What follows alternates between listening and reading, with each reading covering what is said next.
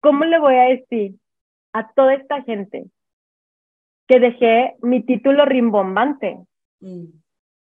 ¿Sabes? De que yo era la, la team lead de America's Group y la software lead para global, para no sé qué. O sea, ¿cómo le voy a decir a toda esa gente que dejé ese título rimbombante por hacer postres en la estufa de mi casa?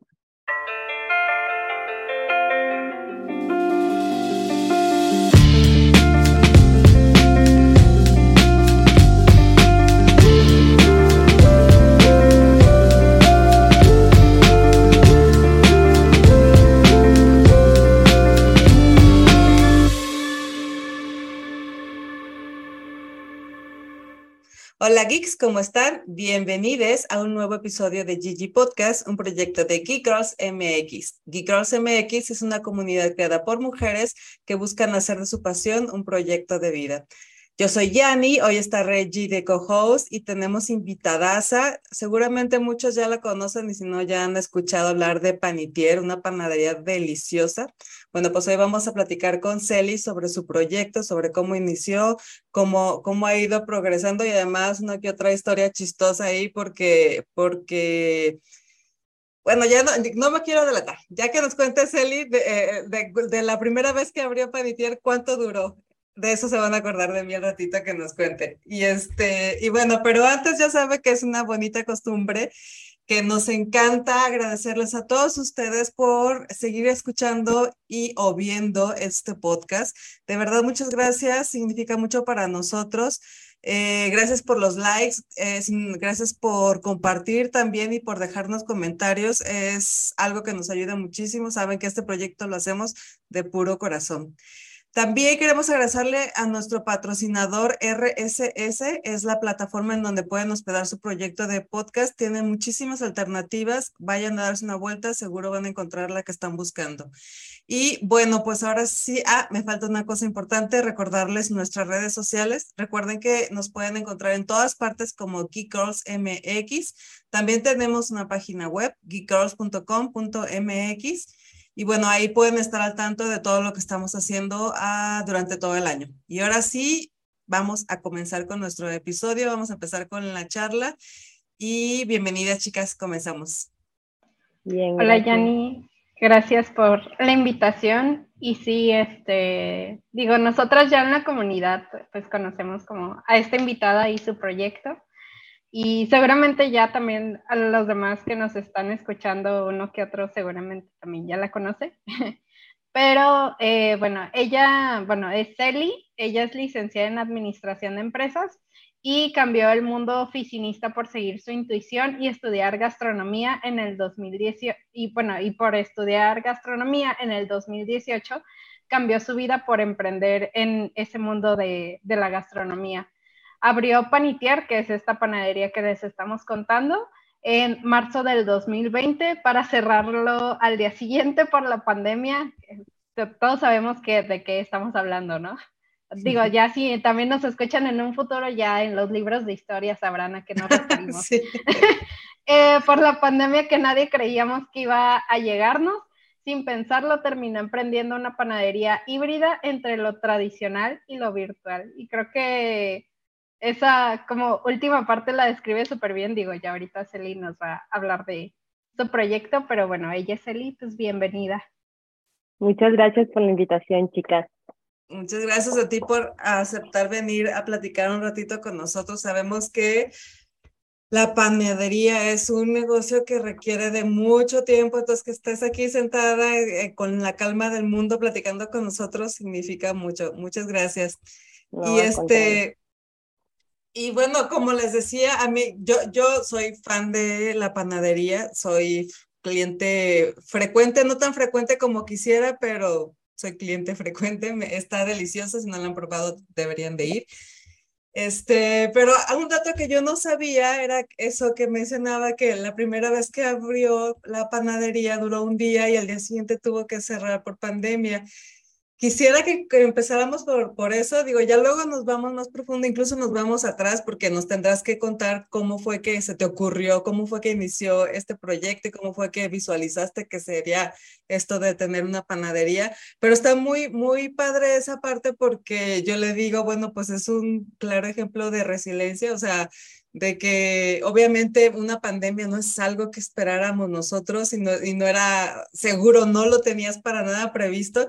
Y sin embargo, eso le dio una, una vuelta, un muy bonito giro al, al negocio y, y, creo que es parte de lo que es hoy, ¿no? O sea, creo que es parte de lo que se terminó transformando, muy influenciado por eso. Así es de que cuéntanos cómo fue eso, qué sentiste para empezar. Ay, bueno, en realidad, cuando nosotros abrimos PAN, bueno, digo abrimos porque en la primera iteración de mi vida en la gastronomía, cuando yo dejo el godinato e inicié un proyecto gastronómico, yo iba sola con lo que yo tenía de ahorros. Yo tenía para sobrevivir un año de mi vida, ¿no? Con los mismos, con, bueno, con mi sueldo que yo tenía de mi último trabajo Godín. Yo trabajaba en IBM y lo tenía ahorrado y entonces dije voy a emprender y empecé a tocar puertas y fui muy mala para hacer eso. O sea, yo no sabía lo que era trabajar por mi cuenta, nunca había trabajado en un proyecto gastronómico, ya me había graduado de la escuela de gastronomía, pero muchas personas que trabajan en el mundo de la gastronomía tienen como que esta carrera de fui mesero, o fui garrotero, o fui cocinero del más bajo profile y luego fui escalando y entonces animé a emprender y, pues ya tienen todas las tablas. Yo no, yo me lancé la teoría a hacerlo por mi cuenta, ¿no? Entonces, de mi primer día emprendiendo, o sea, fue como, ¿qué rayos hice? Porque pues me desperté en mi depa, porque eso sí, la muchacha ya era muy independiente, o sea, todavía peor porque pues ya vivía sola, ni siquiera con uh sino que vivía sola. Y, y pues la verdad es que fui muy mala en el modelo de negocios que yo había imaginado para mi vida, ¿no? Que era vender a cafés y restaurantes, porque ya le vendía un par de cafés y entonces yo dije, claro, si funciona con ellos, obviamente me puedo mantener de ahí. Nunca dime, o sea, me fui de boca, pues, o sea, yo no pensé en nada de lo que estaba haciendo, pues, o sea, literal, la mitad de mi departamento era, una, era un departamento grande, se podría decir, para una persona. Entonces, para mí fue muy fácil convertir mi estudio en taller y toda mi cocina, transformarla en mi emprendimiento y demás. Pero mm, yo ahora siempre les digo como, no nada más es buscar en lo que eres bueno, sino dentro de lo que eres bueno, busca la manera en la que a ti te gusta emprender, ¿sabes? O sea, busca tu modelo de negocios. No el modelo de negocios de la industria a la que te estás metiendo, sino tu modelo de negocios. El propio, Porque si, si, si en ese modelo de negocios que tú estás emprendiendo eres malo, en verdad no va a triunfar aunque el modelo de negocios le funcione a mucha gente. ¿Me explico? Entonces, yo, por ejemplo, en las primeras veces le escribía a los cafés y restaurantes de, hola, mi nombre es Eli, no sé qué, tengo tal proyecto, ¿no? O sea, me Así de visto, ¿no?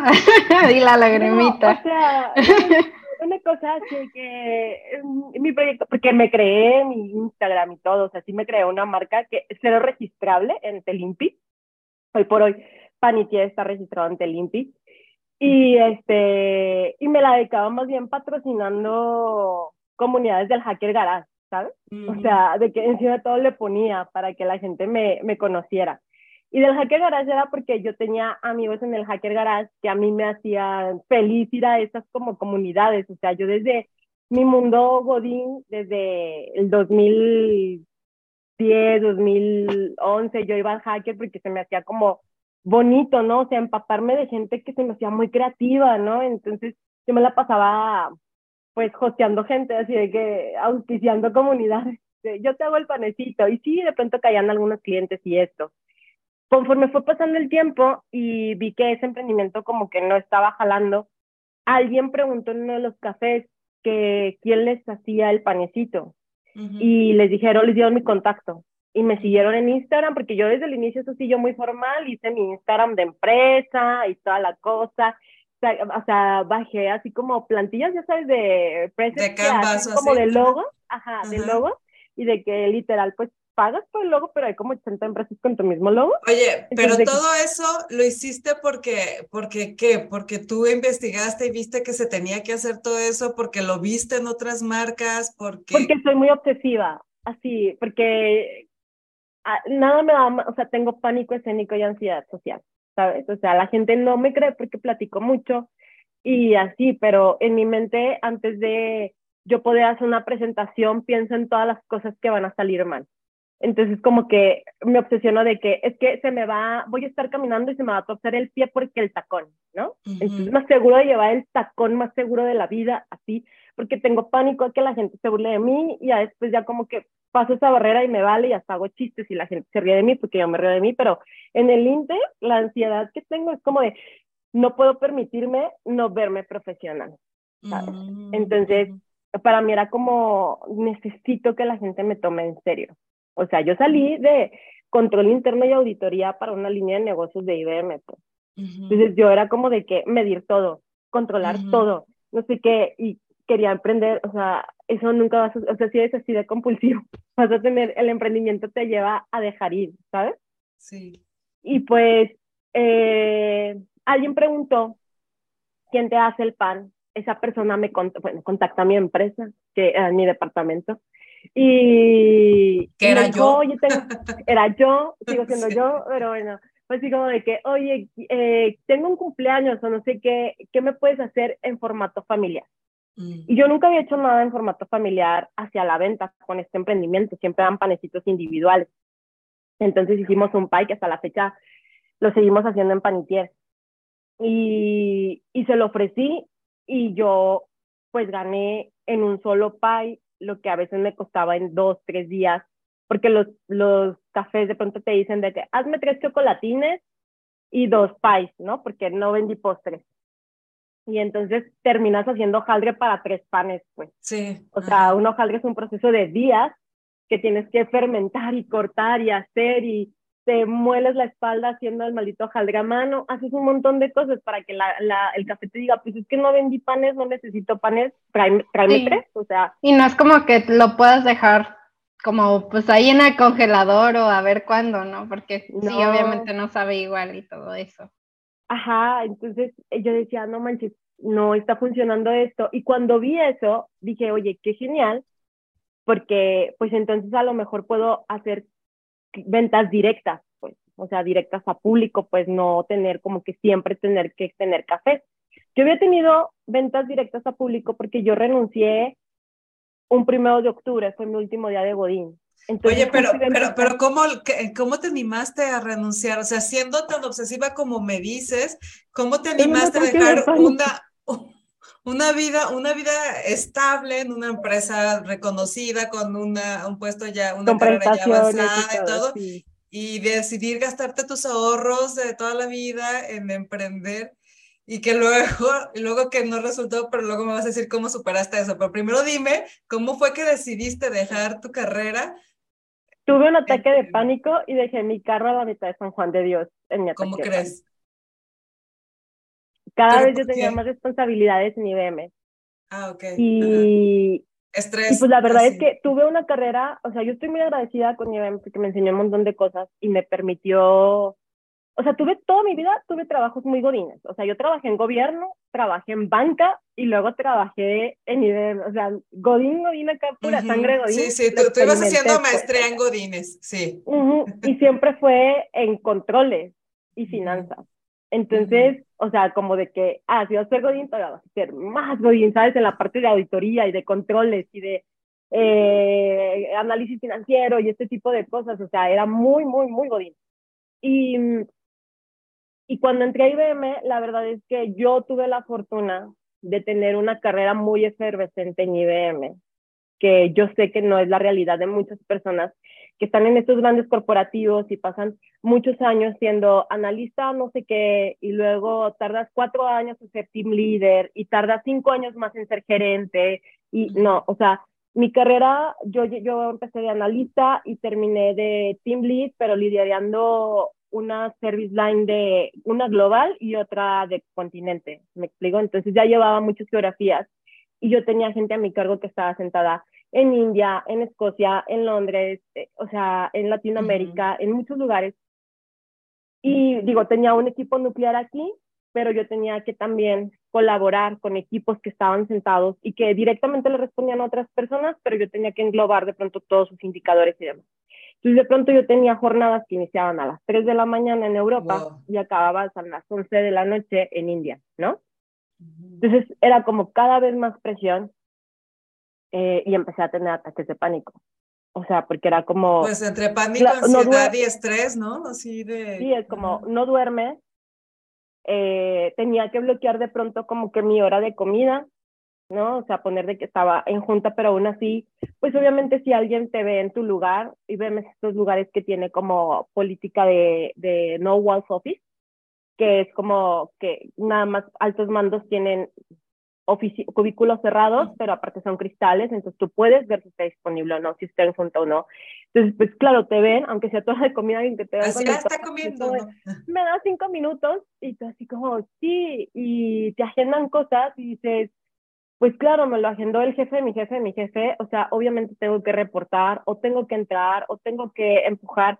Entonces, terminas, yo ahí, esa etapa, dejé muchas cosas o sea, tuve muchas cosas muy rápido, entre ellas tuve la posibilidad de tener los recursos y la seguridad económica para poderme independizar.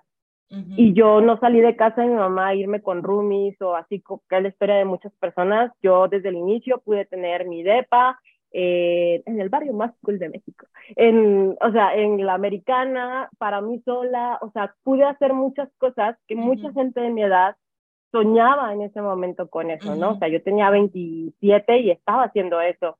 Entonces, la gente decía, güey, o sea, está yendo súper bien, lo estás haciendo increíble, no sé qué. Y yo por dentro toda comida de, sí, pero ya no voy al gym, ya no voy al flamenco, ya no voy a hacer altruismo, o sea, ya no como.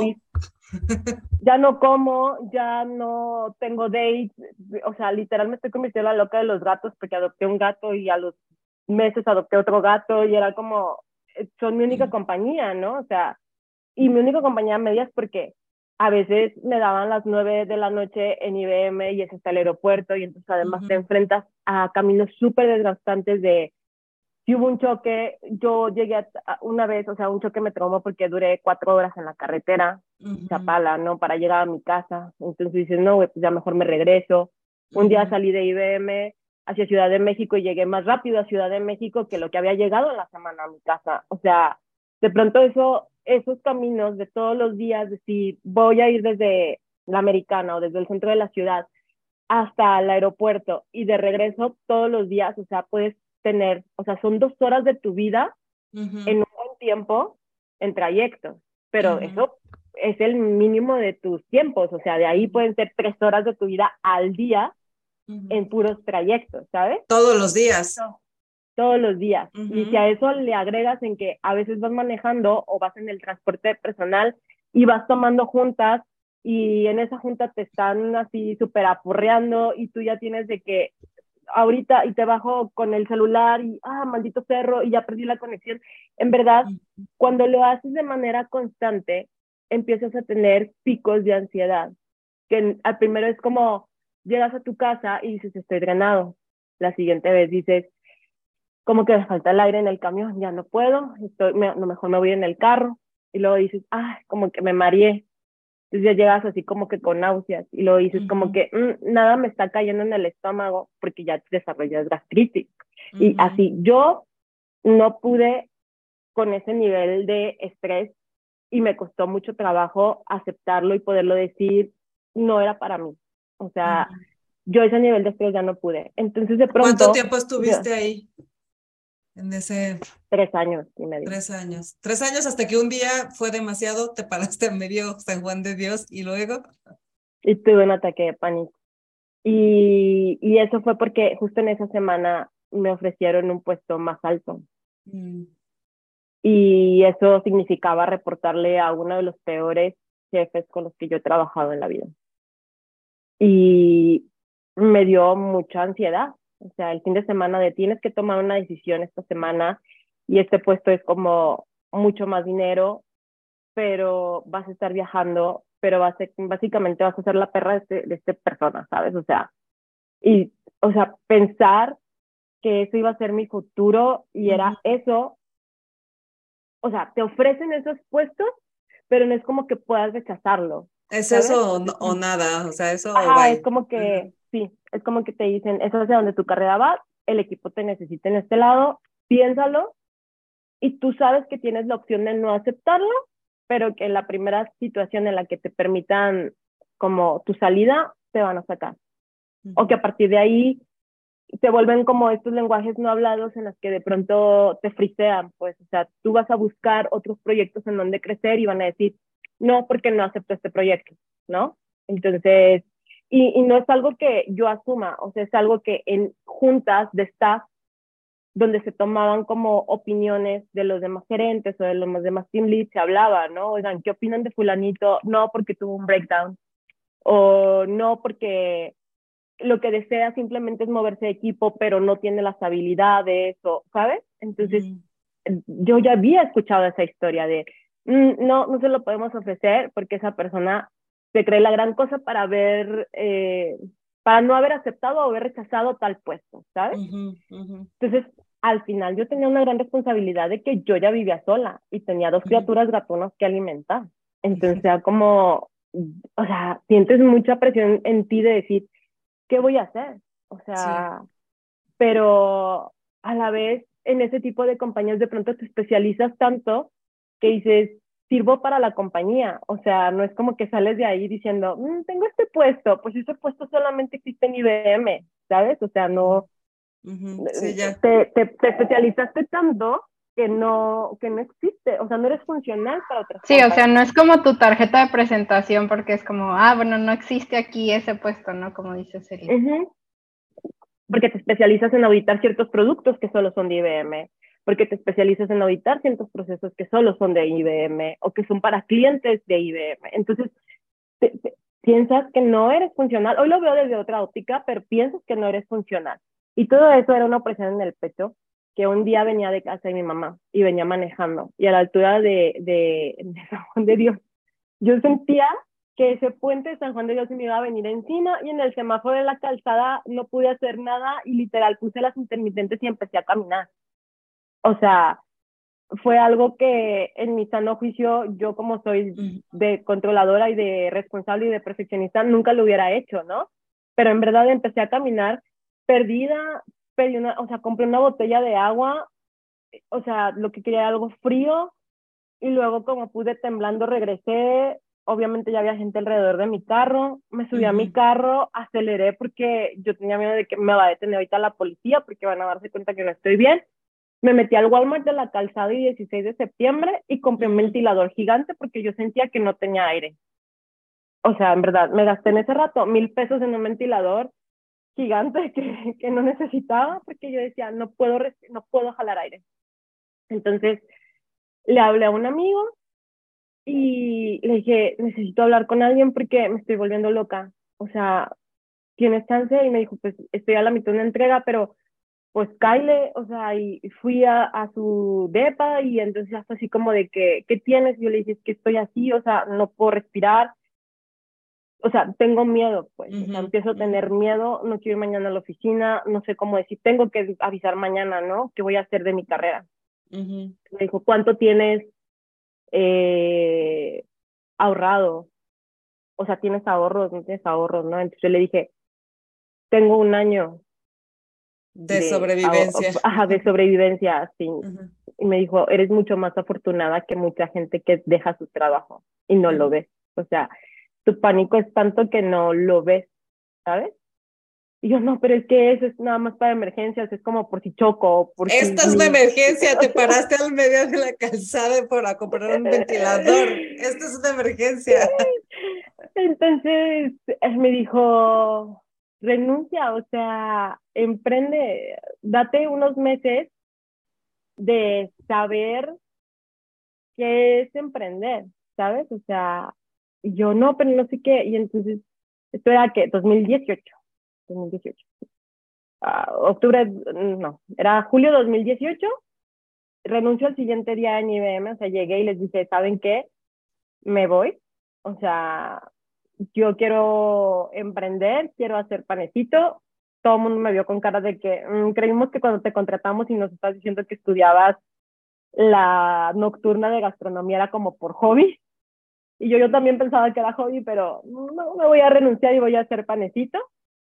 Este, a mis jefes, jefes les tuve que decir que tenía una oferta muy grande para poner mi panadería, porque de otra manera como que te insisten y te hacen pensar que vas a fracasar. No, tienes que justificar de una manera irrefutable el hecho de que estés renunciando en ese, o sea, es algo que no te pueden dar, que no te pueden superar. Exacto, para que ya nadie te ruegue.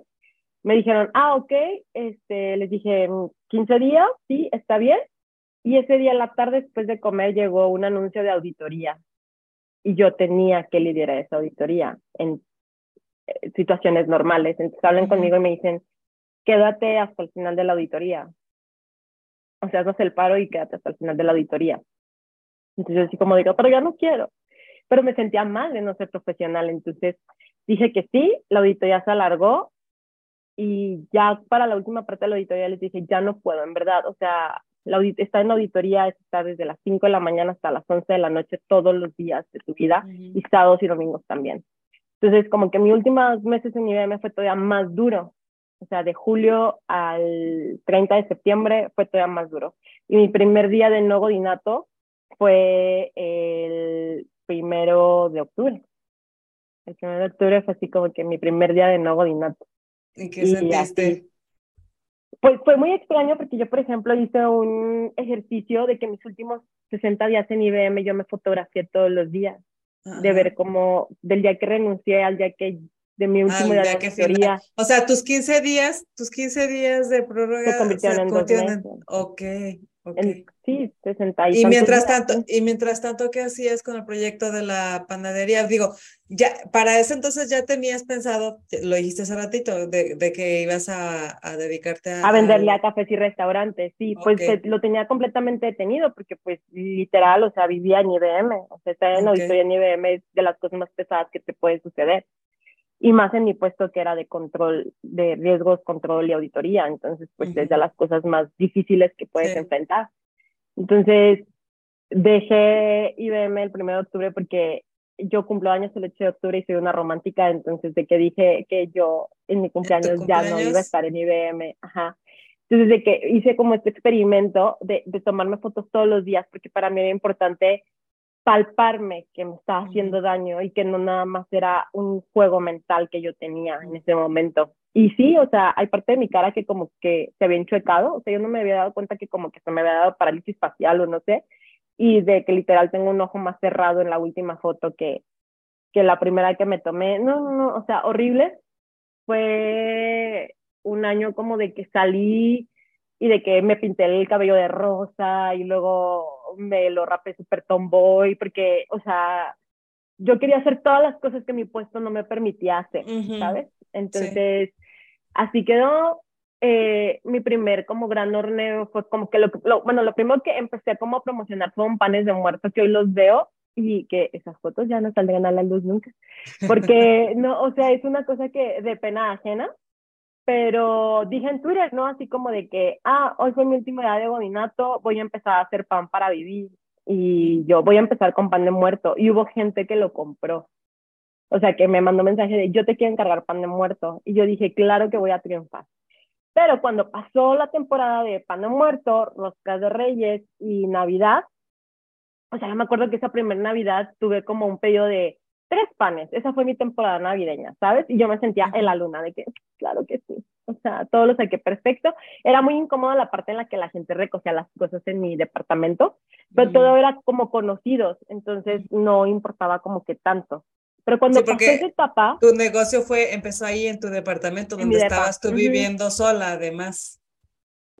Exacto. Entonces como que era de, mm, yo bajo, ¿no? Y luego aparte mi, mi edificio estaba justo en una esquina y en esa esquina los vecinos de toda la cuadra como que aprovechaban y acumulaban la basura, entonces yo así como que me moría la vergüenza ajena de que, mmm, disculpe a mi vecino que dejó su bote de basura, o sea, yo sentía pena por lo que la demás gente hacía, pero igual yo tenía que bajar a entregar y en un momento en el que hoy es muy natural la gente ya está cool de decir, es una dark kitchen, ¿no? Y de que la gente va a las dark kitchens a recoger tu paquete o le encargas a una dark kitchen y así. Anteriormente a las nenis no nos llamaban dark kitchen, o sea, era la neni que hacía postres en su casa. Esa es la realidad de la vida. No éramos cool, no se nos veía no estaba de moda, no, ajá, sí. no estaba de moda la gente no nos compraba, no creía en nosotros, simplemente éramos gente que cocinábamos postres en nuestra casa. Entonces, cuando pasa Rosca Reyes y demás, ahí viene el primer reto, porque es como cuando, cuando el pan no es trendy, realmente, ¿de qué vas a vivir? Ahí fue cuando empecé de que, ay Dios, o sea, está muy difícil vender, o sea, muy difícil porque mi personalidad no iba con el método de venta que yo había imaginado. Entonces, Pero a ver, tú, tú, tú, te imaginaste un método de ventas, o sea, tú empezaste con un modelo de, de, negocio ya hecho o, o solo así, como la mayoría lo hacemos, o sea, nada más me gusta oh, hornear, horneo y ya. Había un amigo que trabajaba en un café y que un día su servicio de panadería no sirvió o no sé qué y mi amigo era el encargado de las compras. Entonces no podía no haber café para ese fin de semana. Entonces me habló a mí y me dijo, hazme por favor el paro, o sea, tengo que tener café porque si no me, quería tener panecito porque si no me van a correr mañana, ¿no? Entonces yo horneé en mi casa y a su jefe le encantó. Y entonces a partir de ahí yo hacía el pan del fin de semana de ese café yo dije, claro, como ese café 92 Debe de haber. Todos van, a querer, sí, Todos van a quererme y va a ser muy fácil venderles y así. Nunca me cuestioné que yo en mi perra había vendido ni un chicle, pues. Nada desde la cooperativa de la primaria. O sea, yo nunca en la vida había hecho nada de eso. Pues. Entonces, no me lo cuestioné si yo era buena o mala para las ventas nunca... ¿O qué se necesitaba para emprender o las temporalidades? Nunca enlacé, nada. No, nunca enlacé que nada más tenía mi estufa de una sola parrilla del horno. nunca enlacé que nada más tenía mi refri, pues, que no es de temperaturas son controladas como un refri de una No, bueno, y si te estresaba la, la, basura del vecino en la esquina, ya quiero saber la parrilla de... No, no, no, o sea, ahí estoy ya muy triste de mi primera rosquita de Reyes porque me fue muy bien, o sea, me esforcé mucho en el diseño de la primera rosca de Reyes y, la que hoy hacemos en paño, o sea, sigue siendo muy adornada, muy, tú la has comido, o sea, sigue siendo muy adornada y estéticamente muy bonita. Muy bonita. Y así lo sigo haciendo, pero eso es la primera versión de la, de, de, de, o sea, de mi proyecto. Ese fue mi primer horneo, o sea, así de adornada estaba. Y yo no, nunca entendí, o sea, hoy me veo y digo, estabas loca, o sea, ¿cómo te comprometiste a ese nivel de, de pedido que igual no eran muchos, pues eran como 50 roscas, pues. Pero, tú sola con una parrilla.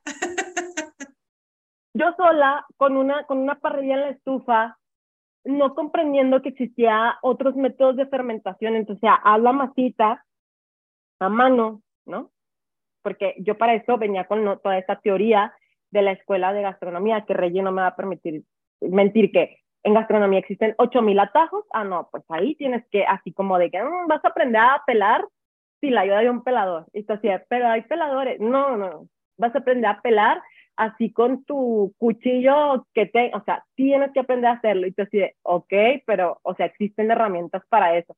Vas a aprender a descamar a la vieja escuela y tú, ¿por qué tengo que sufrir? ¿Sabes? Entonces yo no utilizaba las herramientas de la batidora que yo tenía que aparte era una KitchenAid viejita.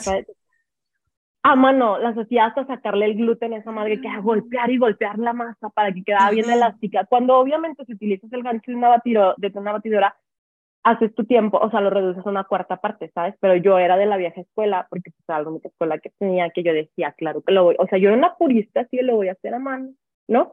Entonces yo me levanté a 2 de la mañana a hacer roscas de reyes, o sea, la última es como que la terminé llevando hasta Santa Fe de quién sabe dónde, Chulavista. Además, tú, tú la repartías. No, pero esa clienta llegó y su rosca yo iba atrasada. Ah, okay. Entonces, sus pedidos eran como cinco roscas y sus roscas yo tenía tres, pero me faltaban dos. Entonces me dio mucha pena y me dijo, le dije, no te preocupes, yo te la llevo al horneo. Ah, sí, no te apures. Porque ella no es que había llegado, sino que ella trabajaba cerca de mi depa y de ahí se las iba a llevar. Yo le dije, no te preocupes, yo me voy a encargar, llévate estas tres y las otras dos yo voy y te las llevo. Ah, sí, no hay ningún problema. Ella era amiga de una amiga, entonces confiaba en mí. Pues yo no iba a dejar abajo a mi amiga y todo tenía que salir perfecto. 10 de la noche, yo ya estaba en Tlajomulco en un Uber, subida con un, o sea, mal. ¿sabes? O sea, todo salió mal. Al siguiente día yo no Bendita ignorancia. de que yo no, entendía cómo me había levantado, o sea, que yo era un dolor impresionante de, de hasta la uña del dedo chiquito me dolía. O sea, yo no entendí nada, pero yo dije, claro que voy a triunfar. Y cuando pasa, pues la temporada importante, como, ¿qué vas a sacar para el 14 de febrero? O sea, yo sí soy romántica de la vida, pero cero curso. Hasta la fecha Panitier no ha hecho un solo corazón en un menú. Pues. Sí. Y yo decía, ¿qué voy a hacer, no? Porque yo decía, como, como que se venden estos casos, ¿no?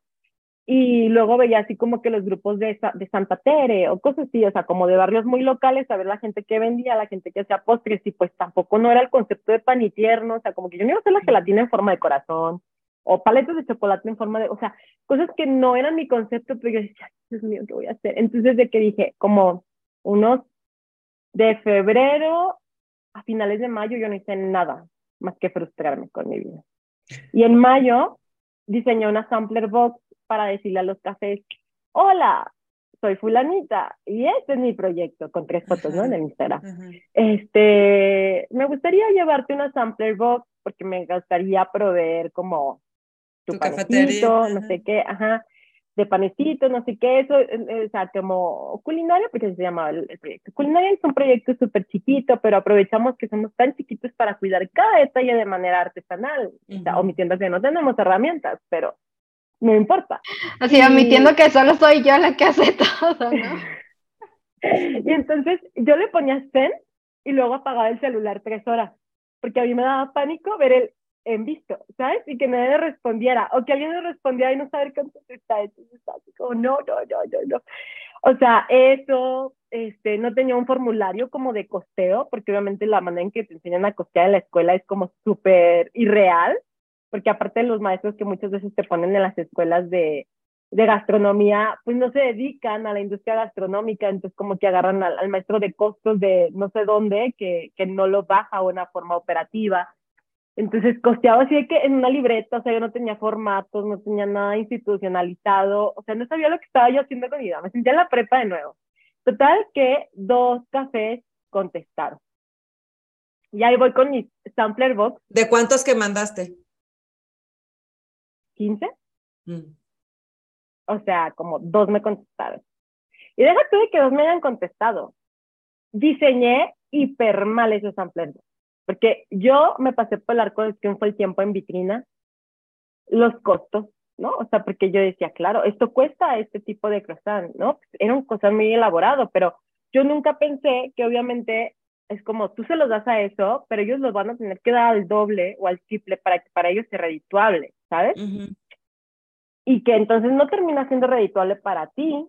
Y ah, bueno, un show al final me contrataron en esos dos. ¿Cómo? No sé, o sea, me contrataron. Y yo iba a dar el 102% de mi ser y lo hacía. Pero luego entonces venía la parte como complicada, porque esos dos cafés también eran cafés que iban iniciando. Hasta la fecha ellos también siguen, entonces les va muy bien y todo.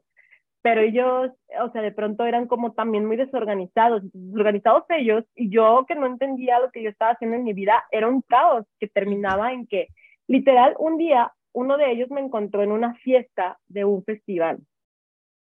Eran las 12, una de la mañana, ¿no? Literal estaba bailando, me ve, lo saludo, me saluda, porque pues yo hacía cuentas con él, ¿no? Era el gerente de, de ese café. Me ve y me dice, ¡Ah! se me olvidó hacerte pedido de pan. y era viernes en la noche, y yo así como de, mm, ajá.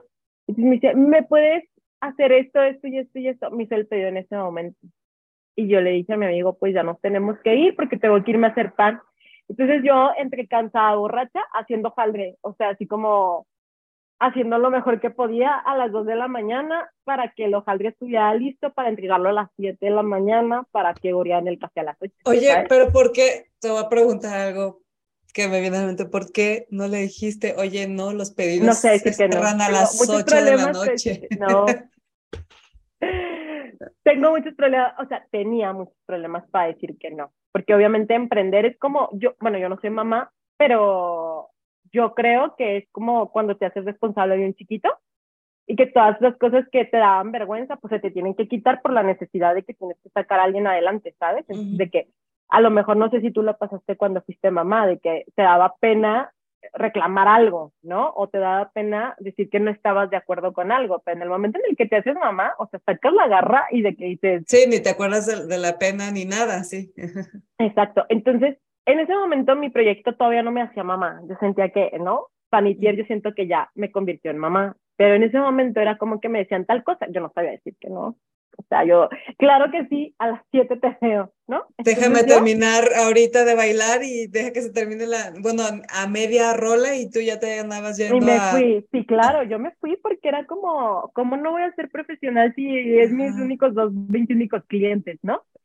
Entonces, yo estaba muy frustrada y empecé como a hacer, yo nunca dejé como de ir a estos lugares de Hacker Garage, de Hackers and Founders y demás, o sea, me acercaba a las, todas las comunidades que yo podía y me gustaba ir de oyente porque pues yo al final, yo no formaba parte de su gremio porque nunca fui de la parte tecnológica como tal, pero pues no sé, como que yo siempre vi en la gente que se dedica a la tecnología y al diseño como personas altamente fascinantes. ¿No? O sea, como que a mí siempre me gusta escuchar esas historias de esas comunidades. Entonces, por ejemplo, por eso fui a algún meetup de, de Geek Girls, fui mucho tiempo a Hacker a Sanford de Design, he ido a sales de developers y pues yo la vida he visto código, ¿no? O sea, pero la estructura mental de las personas que deciden mm. dedicarse a eso me parece fascinante, ¿sabes? Y todas las historias de emprendimientos de ese tipo me parecen fascinantes. Entonces, yo fui a un Hackers and Founders y pues como que me veían tan seguido que era como, ¿y tú qué te dedicas? Y yo, pues yo soy chef. Así como de que, ni siquiera me, me, animaba a decir que yo era chef porque no me salía, pues, o sea, yo no me sentía una chef, ¿no? O sea, ya tenía el título, ya me había graduado, ya todo. Vivía de eso, bueno, la es que no vivía, vivía de mis ahorros, pero era como que ya había dejado todo por eso y a mí me daba vergüenza mi marca, o sea, me daba pánico escénico, decía lo que me dedicaba. Y entonces uno de ellos me dijo, yo te compré roscas de reyes. Y yo estaba de, uy, ¿te gustó? Ay, no, o sea, yo en lugar de, no gracias. estaba de, ay, qué padre. Entonces, eh, este chico me, me contactó con los chicos de Hackers and Founders Design y me dijo, oye, eh, ¿por qué no nos traes eh, panecitos para nuestra comunidad? ¿No? No tenemos mucho presupuesto porque todos, y yo, no importa, no me paguen nada, yo les traigo panecito, ajá, nada más por una mención, ¿no? O sea, yo como que la gente que, aquí yo sé que mucha gente come pan, entonces es lo que me importa, ¿no? Pero mi marca siempre ha sido hasta la fecha como muy formal, se podría decir, o sea, no soy como muy pop como muchas panaderías que existen o como muchas marcas que de pronto les gusta explotar esta parte como más pop o como más aesthetic, ¿no? O sea, yo soy como más eh, sí, estética, pero como muy clásica y que sirva lo mismo para ir como que con tus compas que con tu tía, ¿no? Entonces, o sea, me gusta como que coquetearle a ambas cosas. Y de pronto si hay cosas en Panitier que exploramos como hacer easter eggs o el 420 o cosas así, pero siempre como que para que si compras una caja igual puedes quedar bien con tus compas que con tu mamá, ¿no? O con tu abuelita. Entonces, pues como queda bien raro llevar a mi marca así con un logo de mockup, así todo mal hecho. Mis redes todas mal diseñadas, yo creo que mi logo todo chueco, todo centrado a Hackers and Founders Design, claro que sí. O sea, de que yo no era diseñadora, de que no tenía un sticker chido, no tenía nada, ¿no? Pero hacía pan chido. Entonces la gente a partir de ahí me empieza a seguir. Y un día, y pues yo nunca, nunca iba presencialmente ya, pues porque yo les horneaba el panecito y pues obviamente yo estaba limpiando mi cocina, ¿no? Mientras Hackers and Founders sucedía. Hackers and Founders sucedía. Y entonces un día eh, era, era un ponente que me gustaba mucho y que yo quería ir presencialmente. Entonces fui, o sea, de que dejé todo mi, mi, taller, mi de todo patas para arriba, y fui. Y entonces platicando con uno de ellos, eh, o sea, de los asistentes, me dijo, oye, pues, ¿por qué no vendes en línea? ¿No? Y yo así como de que, ¿cómo? Y en eso se acercó Chuca y Chuca me dijo de que, ah, es que hay opciones, o sea, hay como que plataformas que ya tienen como tu, tu tienda en línea y ya puedes subir y bajar fotos, es porque decía, amigo, no tengo ni un peso para pagar un developer, o sea, no manches, o sea, como no va a suceder, no puedo hacer eso, literal, cada peso cuenta y ya voy como que a la mitad de los 12 meses que yo tenía ahorrados, ¿no? Entonces, me dijeron de cómo era eso, era la plataforma, bueno, digo la plataforma o no sé. Sí, sí, sí, Adelante, adelante. La plataforma se llama Big Cartel, hasta la fecha existe, se llama como Gran Cartel o no sé qué, bigcartel.com. Y entonces ahí tenían como que un sampler, no sé si ahorita cómo lo tengan, pero tenían como un sampler gratuito que podías utilizar, subir cinco productos, ¿no? Mm, y sincronizar tu pasarela de pagos en ese momento únicamente con PayPal. Eh, la gente tenía que tener cuenta de PayPal y demás para poder pagar, porque PayPal no, ya es que no lo... Tenías que tener saldo en tu cuenta PayPal, antes no se sincronizaba con tu, con tu cuenta de banco. Ajá, con tu, con tu cuenta de banco. Y entonces también tenían la opción de que fuera a través de una pasarela de pagos que se llama Stripe, pero Stripe no estaba disponible en México. Mm. Entonces yo dije, bueno, no importa, lo calo.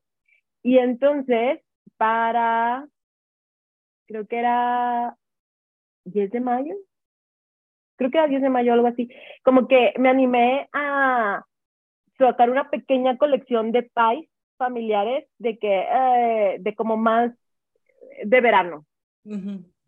Tomé unas fotos bien horrendas con mi celular, porque pues era lo que había con el mismo plato, bajo la misma mesa de centro, porque era donde daba un poquito mejor la luz en mi, en mi depa, y pues la subí porque si estaba fácil, era como subir en Instagram, pues, pero era como de que arrastre la foto aquí y ponga la descripción y ya. Y yo ya tenía, literal, era como que bigcartel.com slash la tienda de, o sea, el nombre de tu tienda, ¿no? Yo no tenía un dominio, no tenía nada. Y yo dije, bueno, la tengo ahí y me animé ese día a sacar como una promoción de 15% de descuento. Ni siquiera me di era negocio, nada, no me importaba. Y ándale que alguien compró. ¿Quién te deja que Sanfonder compró por el hecho de que todo fuera digital? Y yo dije, ¡Ah! no manches. Y así. Entonces, todo lo digital como que sí funciona. llegó el siguiente año y eh, bueno, como sea, sobreviví con los cafecitos y así. Los ahorros y de todo un poco ahí salió. Los ahorros. La dieta de los gatos tuvo que... Cambiar a Whiskas un año, perdón, pero ya, o sea, y luego hacía lo que fuera, o sea, hice un pastel de minión, horribles los de Jevisco, no sé, o sea, mis amigas realmente me apoyaron. Este, luego hice un pastel de, para un bautizo que era como que casi casi que el arca de Noé, pero en dorado. No, una cosa así fea porque a mí me toca hacer pasteles y, pero, o sea, yo decía, lo que sea es trabajo y a lo que sea le voy a entrar, ¿no? O sea, como que ahorita no estoy para ponerme los, los, los moños, según Los moños de nada. Entonces, yo lo que, lo que fue a trabajo, yo lo aceptaba, yo lo agradecía, yo decía, no, sí, claro, lo tomo. No le hace que sea al viernes a las 12 de la noche bailando en un antro. Así, un día, una señora, la señora que me encargó el pastel de minión, que yo no sé cómo me volvió a contratar después de eso. Porque me rico. como de que, ah, no, me dice así de, viene, venía Halloween otra vez y entonces me dijo, oye, este, ¿crees que puedas hacer como minis panecitos de muerto para la escuela de mis hijos? ella tenía unos cuates, tiene unos cuates. dije, sí. Y ya le hice la prueba, ¿no? De los mini panes de muertos para ella y para el saloncito de sus hijos. Me dijo, ay, oye, ¿y se te ocurre que tienen que llevar un desayuno de miedo? Pues nada, yo no hago desayuno. Ah, desayuno, claro que sí. desayuno? claro que hice de miedo la momia de salchicha, ya sabes, y, masa así envuelta, y de que si la calabaza hecha con una mandarina, y hice tarántulas con huevos cocidos, o sea, yo soy panadera, o sea, me grabé como repostera, pero no me importaba, yo tenía que tragar, entonces claro que lo hice, y luego esa señora me promocionó con todas las señoras del grupo y terminé haciendo el desayuno de todo el salón de kinder.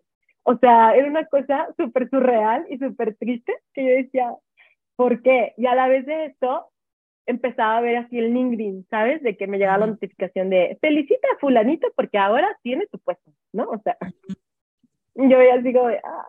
Y luego de que felicita a su tanito porque ahora es gerente de no sé dónde.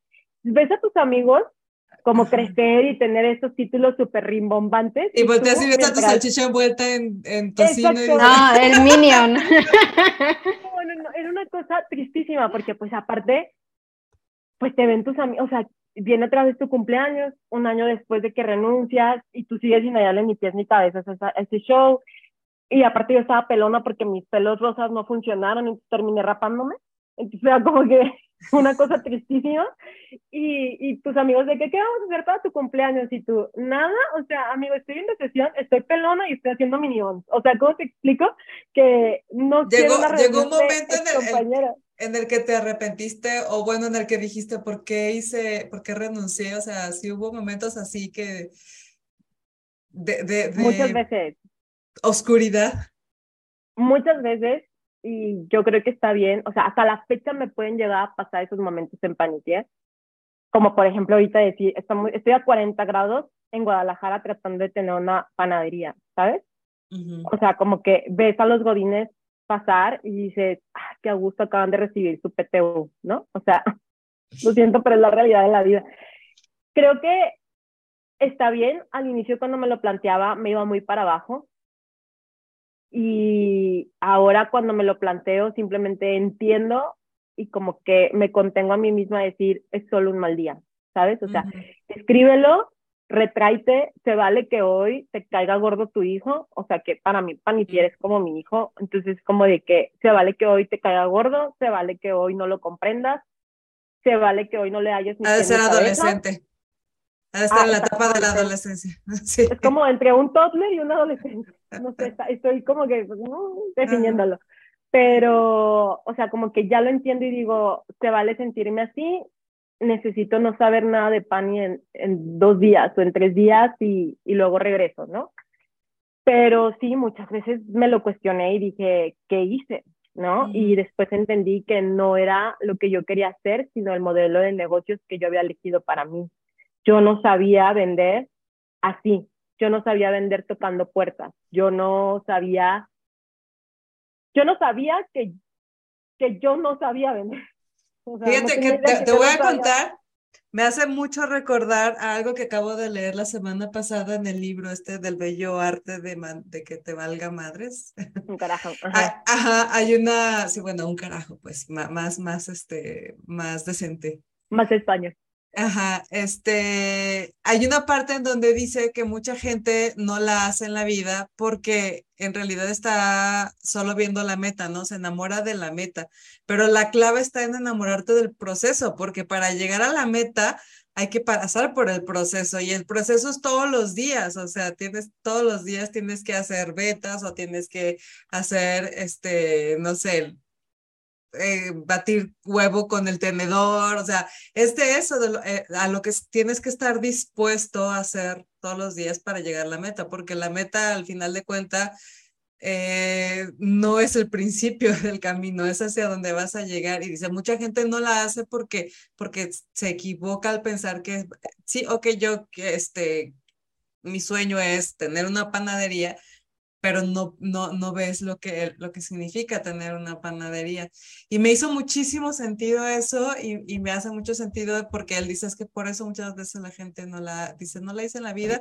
Pues no, es que no, mm, tu meta, o sea, sí estaba bien chida, pero pues el proceso nunca te interesó.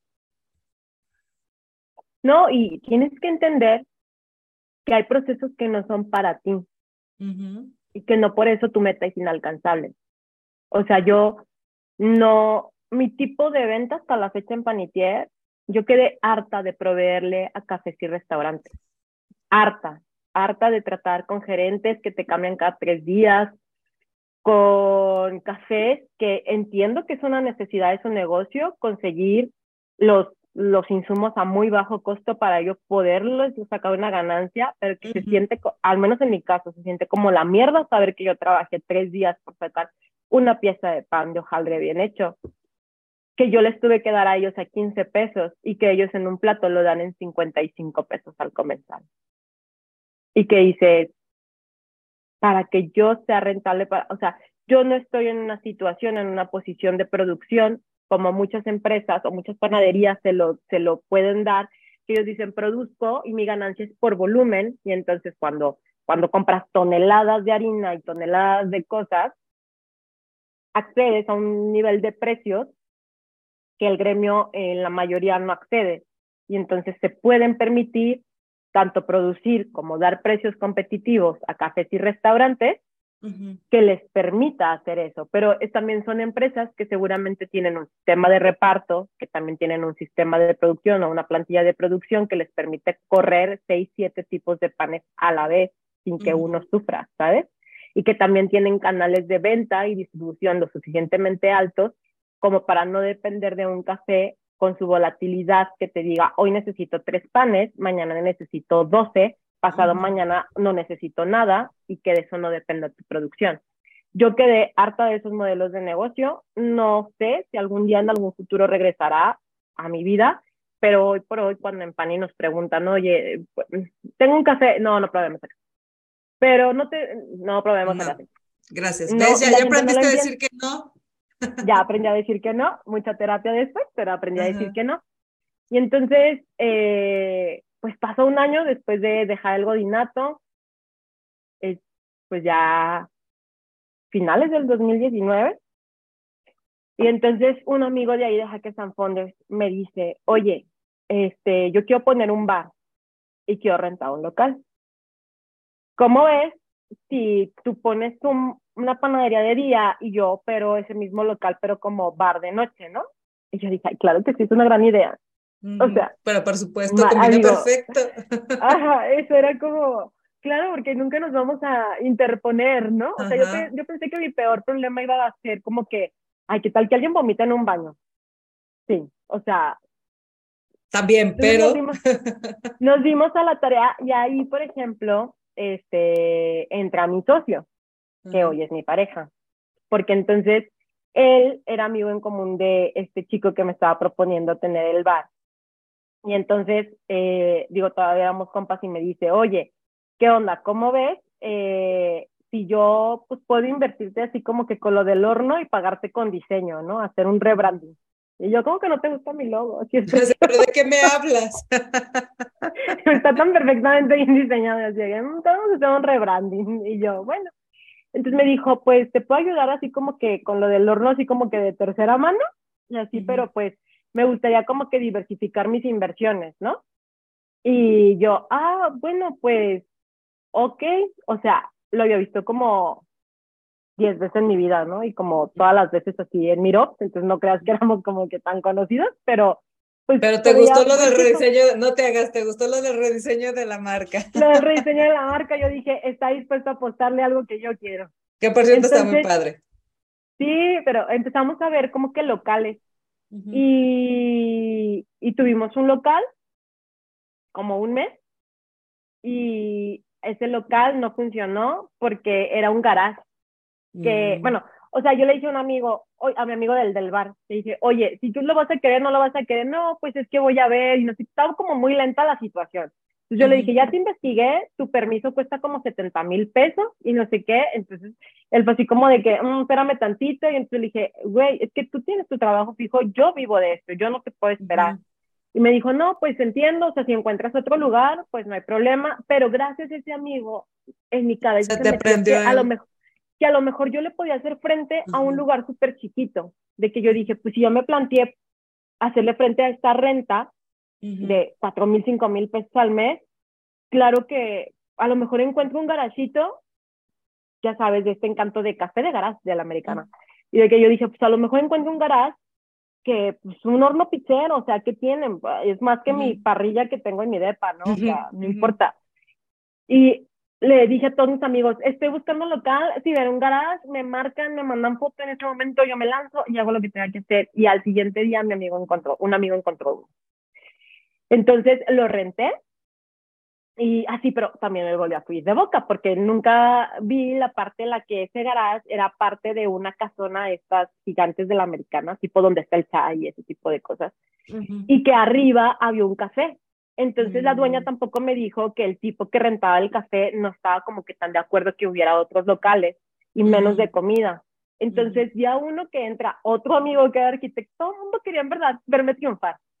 un amigo que era arquitecto me dijo, yo te doy la mano de obra y el diseño de, de arquitectura, ajá, tú nada más pagas materiales, yo le pago mi salario. Entonces, de que día uno que entró el arquitecto, el men del otro café dijo, espérate tantito porque perturbas a mis clientes y yo así de que, dude, no tienes ni un solo cliente, o sea, aquí me estoy perturbando. Ajá, entonces me dijo, no, nada más puedes operar entre este horario y este horario. Y yo así, dude, me están haciendo el paro. O sea, como que no me puedo poner mis moños si literal las bañiles están viniendo a trabajar de gratis. O sea, no importa, todo el mundo se acomodó, hizo el paro. Un mes después, todos los días tuve problemas durante ese mes con este güey. Todo el güey del, del otro local. Entonces le terminé diciendo a la dueña, ¿sabes qué? Esto está inoperable. Y 30 mil pesos después, perdido. Sí, claro. Eh, tuve que disolver ese local. Yo estaba de capa caída, así de que. Sí, claro. Ya no quiero saber nada de la vida.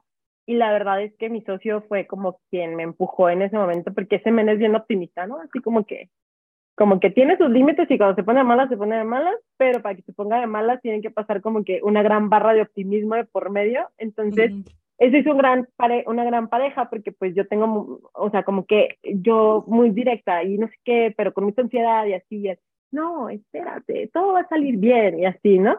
Y yo gasté 30 mil pesos, ¿sabes? Es como de que en verdad estoy llegando al final de mi dinero, o sea, no puedo más. Y entonces eh, pues bueno, pasa eso, decido retirar un fondo de ahorro que yo tenía. Y lo retiré todo, mi fondo de ahorro. O sea, tú le seguías apostando a... Encontré otro local. Ya no, ya, no había marcha atrás, o sea, tú sí o sí ibas a hacer una panadería después de, después de ese día ahí me sacó mi en San Juan de Dios. ahí me sacó mi orgullo porque yo dije, ¿cómo le voy a decir a toda esta gente que dejé mi título rimbombante? Mm. ¿Sabes? De que yo era la, la team lead de America's Group y la software lead para global, para no sé qué. O sea, ¿cómo le voy a decir a toda esa gente que dejé ese título rimbombante por hacer postres en la estufa de mi casa? ¿Y cómo les voy a decir que no funcionó? ¿Y no pensaste nunca en, en, regresar? ¿En regresar a, trabajar a oficina o algo así? Me daba más pánico decir fallé. Entonces, yo no le podía admitir ni siquiera a mi mamá que estaba fallando. Okay. O sea, era una época muy triste porque mucha gente lo veía para afuera como todo está bien. Y yo decía, me estoy quedando pelona. O sea, literal. Y, y no quieren saber mi cuenta bancaria y no he comprado ropa hace un año, ni una sola prenda de ropa. No he ido a un solo concierto desde que renuncié. No voy a restaurantes más que una vez cada tres semanas. Y voy sola, no porque sea la hipster interesante, sino porque me da pánico salir en grupo y que digan dividamos la cuenta mm. entre todos. Y tú digas, pero tomé agua natural y pedí nada más unas papas a la francesa, ¿sabes? Todas esas cosas yo las viví en soledad y no me animé nunca a decirlas, ni siquiera a mi mejor amigo, porque era como, ¿cómo le voy a decir a toda esa gente que estoy fallando? ¿Cómo le voy a decir a toda esa gente que soy un fracaso? ¿Cómo les voy a decir que en verdad mi ingreso del mes pasado fueron dos mil pesos?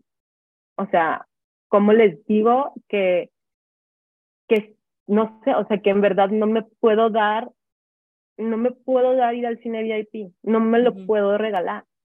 ¿Cómo les digo que no quiero verlos en mi cumpleaños no porque no quiera festejar mi cumpleaños, sino porque no... No tengo para las chelas. No tengo para las chelas y aunque todo el mundo me los vaya a invitar, no tengo para comprarme un outfit nuevo. O sea, ¿estabas, ¿estabas un poco en depresión en ese momento? Sí, es una soledad y es una depresión del emprendimiento que muy pocas personas hablan. Y que si las hablaran, todo el mundo te dice de que, ay, emprender es muy difícil. es como cuando te dicen de que, bla, bla, bla es como cuando te dicen de que ser mamá es lo más culero y lo más bonito ah, que les ha pasado. O sea, que todo el mundo te dice de que mm, no, se me estrió el pezón, pero es lo mejor que me ha pasado en la vida. Y tú así Sí, no, no, sí, ya acabas de dar en el clavo, te entiendo perfecto. Todo el mundo habla de las maravillas de ser mamá y del embarazo y todo eso.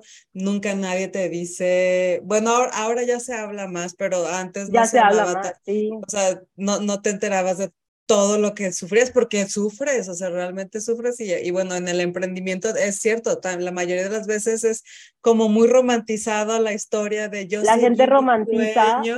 Exacto. La gente romantiza, yo seguí mi pasión y vea lo chingona que soy. y no es así. O sea, en verdad, hay mucha soledad en el emprendimiento, hay muchas noches de desvelo, pero no desde la parte romántica de, no, es que me quemé las pestañas haciendo testing y sacando mi masterpiece que me llevó al, éxito o al estrellato. No es verdad. Hay muchas noches en vela porque realmente te calcome la ansiedad de decir, no sé qué voy a hacer mañana, va a venir la siguiente cuenta y no tengo idea.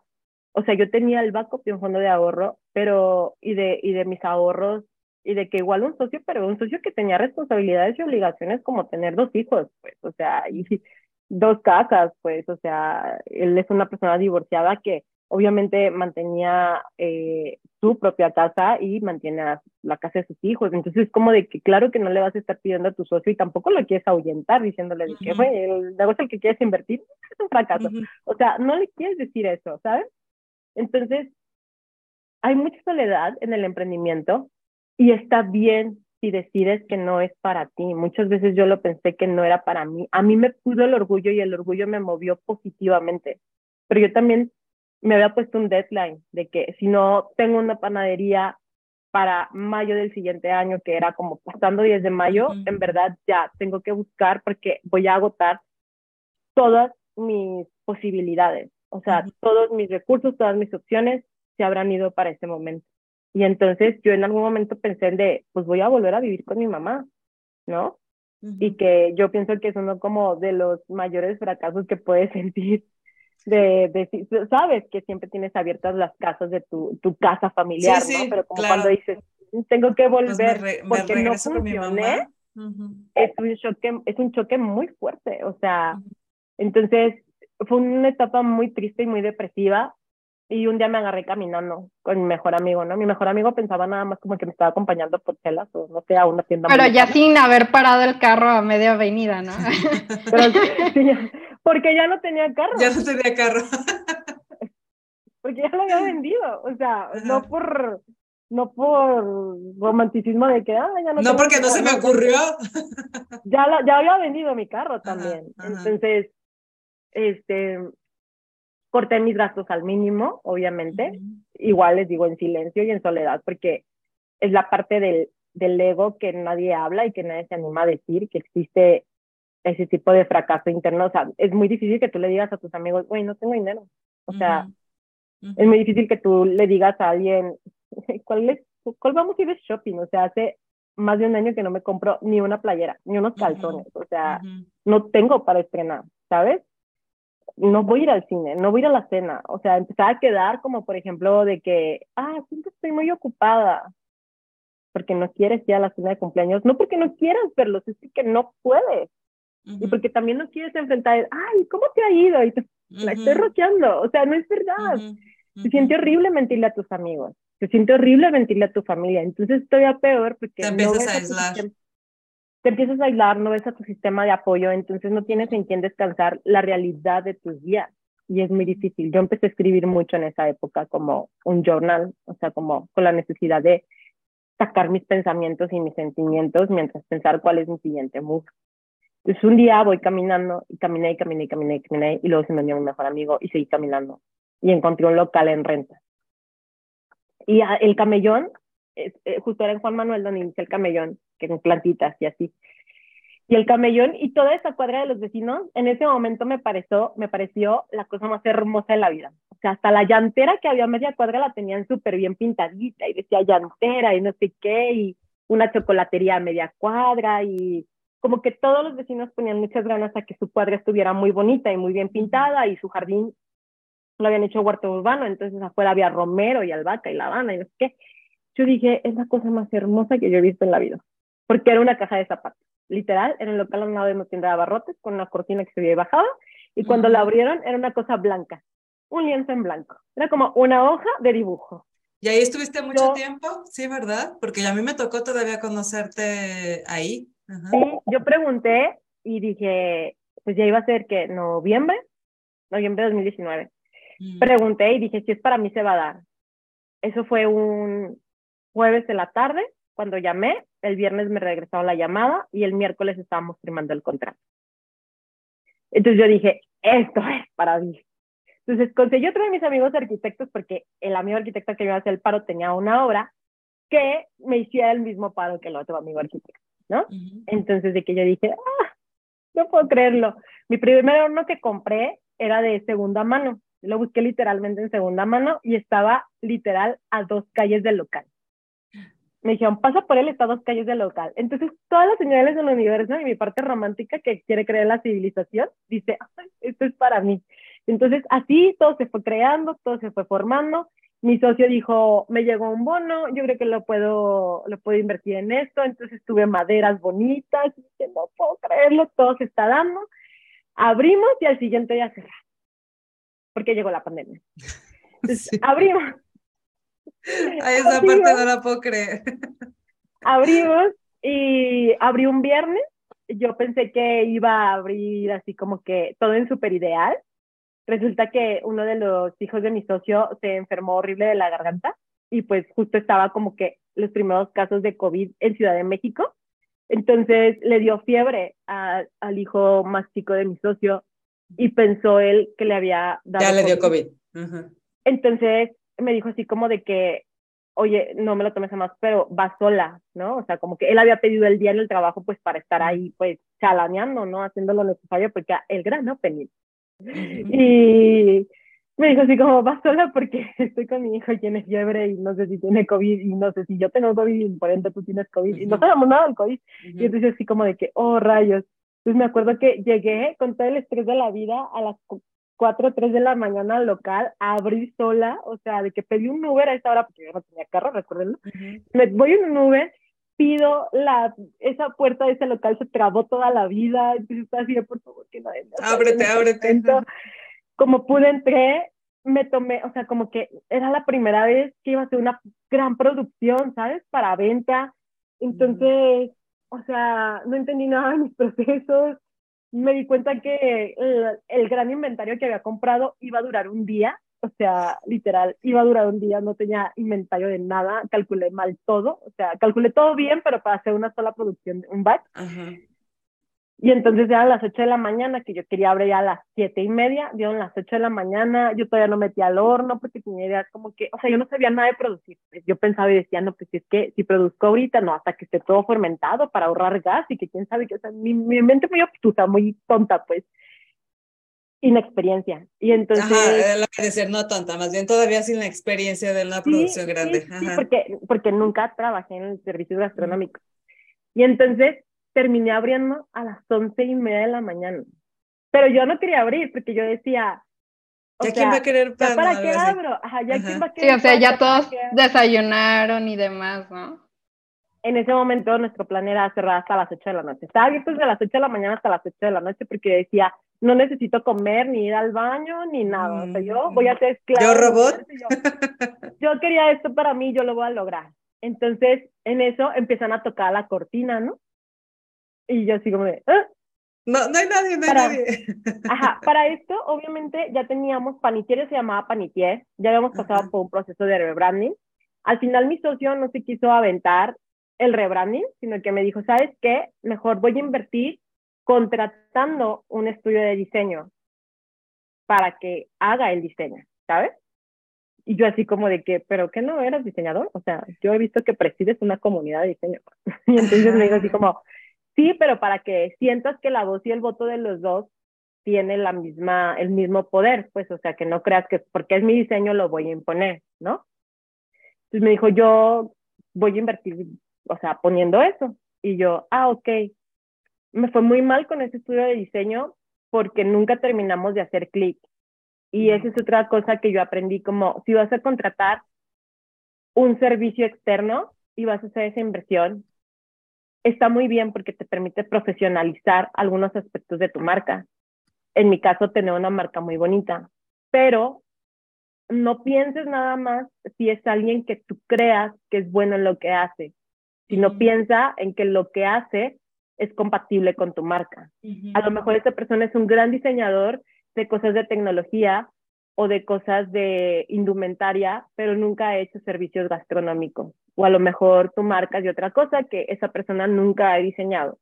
O simplemente no hacen match también, o sea, que también se vale. Cuyas personalidades, a lo mejor tú piensas, es que es muy cool, pero es muy cool en tu ideal o es muy cool o sea, o diseña cosas que, que tú quieres ver en tu marca.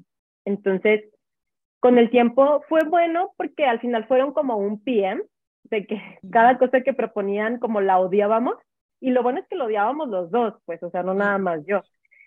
Al final nos reuníamos mucho, Chuca y yo, ¿no? O sea, se acababa y nos reuníamos mucho mi socio y yo para decir, ¿sientes lo mismo que yo? Y yo, sí, estuvo horrible. Entonces, era como de, ¿cómo le vamos a poner? ¿Qué, ¿Qué colores sí, qué colores no? O sea, las propuestas habían sido colores como, literal, los colores de la marca del pollo Pepe Pollo, ¿sabes? O sea, no lo estoy mintiendo, literal, eso me entregaron en alguna de las propuestas. Y yo así de, ¿por? No sé, horrible. El naming, horrible. O sea, entonces cada etapa al final era un buen PM porque teníamos que hacer nosotros el contraentregable. Ajá, ajá. Entonces nos reuníamos. Era, todo, era todo lo que no para que ustedes pudieran sacar lo que sí. Y eso era muy bueno, al final fue muy bueno porque nos obligó al final autoentregarnos una marca en un tiempo determinado por ellos. La parte negativa fue que obviamente perdimos ese dinero, porque obviamente lo terminó todo haciendo mi socio. Y lo pudo haber hecho él toda la vida, pero pues realmente fue un buen ejercicio para esto, ¿no? Entonces, llegamos allá del opening, empiezan a tocar a la, a la, puerta, yo estaba sola, mi socio con el hijo con COVID, o sea, que al final no fue COVID, pero pensamos que era COVID. Se empiezan a tocar a la cortina y yo así de, bien, o sea, yo no quería hablarle, abrirle a nadie. Entonces era otro amigo y me dice mi amigo, ábreme. Y yo, pensé que ya estabas abierta. Y yo, yo también. Y, yo, y llegó y ya estaba todo montado, ¿no? Que aparte yo pensé que había hecho así como que la gran producción. No, o sea, una cosa tristísima de que en el aniversario me puse a ver las fotos y yo, qué pena con esa vitrina, ¿por? ¿Por qué así eran mis roles? Qué horribles, y así, o sea, cosas muy tristes, pues. Entonces, las galletas que te gustan, Regina, qué bueno que te gustan a estas alturas de la vida, porque anteriormente, o sea, era una cosa... Así, ya no sería cliente de Pinitier, ¿no? Era una cosa tristísima, tristísima, sí, pero que me doy pena, pues, hacer. Y entonces, este, él me dijo, ¿por qué no vas a abrir? literal me encontró, así de que teniendo otro ataque de pánico, sentada en la esquinita de mi local, de que, ¿por qué no vas a abrir? Y yo, es que ya para qué vendo pan. O sea, son las once y media de la mañana y así de que le dije, yo no quiero abrir. Y me dijo, no, vamos a abrir. Es que estoy sola y mi socio no pudo venir y no sé qué, y qué vergüenza. O sea, todo ya me daba vergüenza de ese local. Y yo así como de que dije, es que no sé qué estoy haciendo. Para empezar, tener el local para ese momento o sea, aprendí un montón de cosas que yo no me había dado cuenta que no había medido, como permisos. O sea, al rentar un local, yo no me di cuenta que no había presión de agua en ese local. No lo vi. O sea, yo nada más estaba desesperada por abrir un local, que puede llegar a ser muy peligroso que tomes una decisión en desesperación. No me di cuenta de la parte del aspecto legal. Yo no sabía a qué dependencia de gobierno ir para sacar todos los permisos. O sea, me dejé ir y a mí me salió bien, pero que si hoy alguien me dice, oye, ¿cómo harías esto? Yo con todo el amor del mundo le diría, tienes que checar esto, esto, esto y esto en un local y esto y esto y esto de permisos, porque la verdad es que eso no está en ningún lugar. Lo busqué hasta en los servicios de gobierno y llegas a la dependencia y te dan otra información porque sus páginas no están actualizadas todas las veces. Eh, o sea, es complejo si es la primera vez que lo haces y por eso es como que seamos como más abiertos como emprendedores o como empresarios. A compartir estas experiencias, sí. A compartir tu conocimiento, o sea, como de que entender que no es porque te quieran robar, o a lo mejor sí, te quieren robar tu idea, pero pues tu idea eres tú, o sea, te podrían copiar un pan, pero pues se ven peor ellos porque al final ellos te copiaron y, y es tu personalidad y tu mente creativa la que todo el tiempo está generando ideas.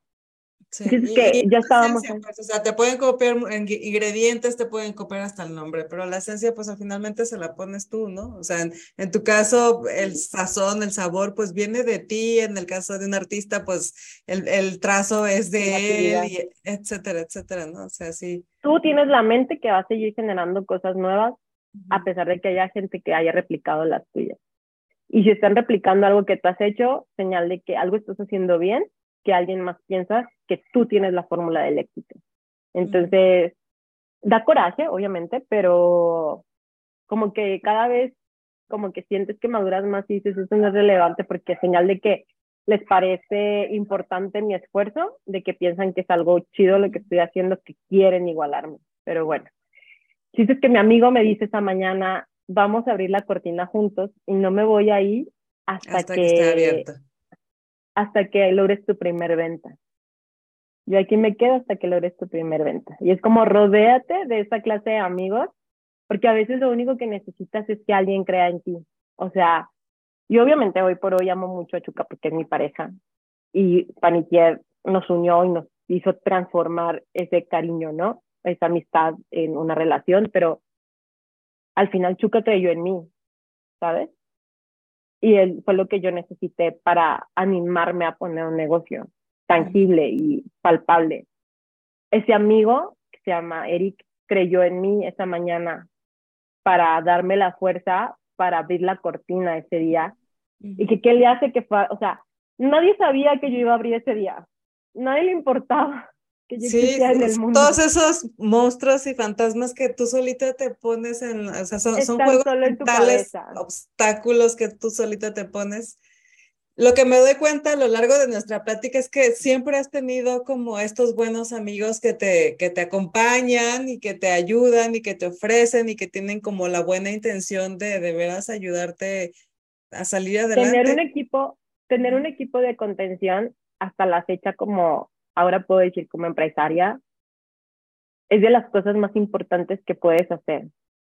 Porque aunque tus amigos sean godines o asalariados o se dediquen a una industria muy diferente a la tuya, te van a ayudar a verlo de una óptica diferente a la que tú te estás ahogando muchas veces.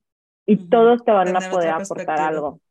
Exacto. Entonces, no tengas miedo de decirles hoy no puedo por esto. No tengas miedo de decirles estoy sintiéndome que no lo estoy dando. Porque a lo mejor ellos te van a decir, yo valoro esto de tu marca y son cosas que tú nunca habías visto de tu marca o a lo mejor ellos te pueden explicar lo que están haciendo en su empresa y que te puede ayudar y así puse mi primera tienda en línea o no sé, o sea, como que rodearte de esas personas que realmente creen en ti. En verdad, a veces el solo hecho de demostrarle a alguien que crees en ellos, a veces el, el comprarle, o sea, no es como nada más se consume local. No sé si han visto alguna vez un TikTok de que como que unas chicas están en una cafetería atendiendo y alguien como que les hace una compra grande y se va al cliente y las chicas se abrazan debajo del mostrador y súper emocionadas porque en verdad a veces una venta te hace decir todavía, o sea, no, deja tú de que comas o no comas de ahí, o sea, a veces nada más es lo que te hace respirar para sentir que todavía tienes el toque para gustarle a alguien, ¿sabes? Y es todo lo que necesitas en ese momento para decidir no cerrar. Entonces, tener un grupo de contención que te ayude a sentirte a veces menos fracasado de lo que te estás sintiendo tú y que te ayuden a ver, a verte con otros ojos a ti y a tu empresa, pueden hacer la completa diferencia en tu día y en tu vida. yo siempre he estado acompañada y rodeada de gente que me ha demostrado su amistad de neta. O sea, de decir, estamos ahí, y estamos ahí en tus momentos más vulnerables, ¿no? Porque justo en esos momentos es como que, pues ya lo di todo, o sea, según yo hice una gran producción y solo hice como una docena de panes, o sea, no, sé qué estoy haciendo. Entonces ese, ese men me ayudó a abrir ese día, grabé el momento en el que se abrió la cortina de pani por primera vez eh, y solo vendió un rol de canela. En tu primer, tu primer día de, Sí, unos chicos que estaban hospedados en un hostal cerca de ahí, venían a una boda y vendí un rol de canela.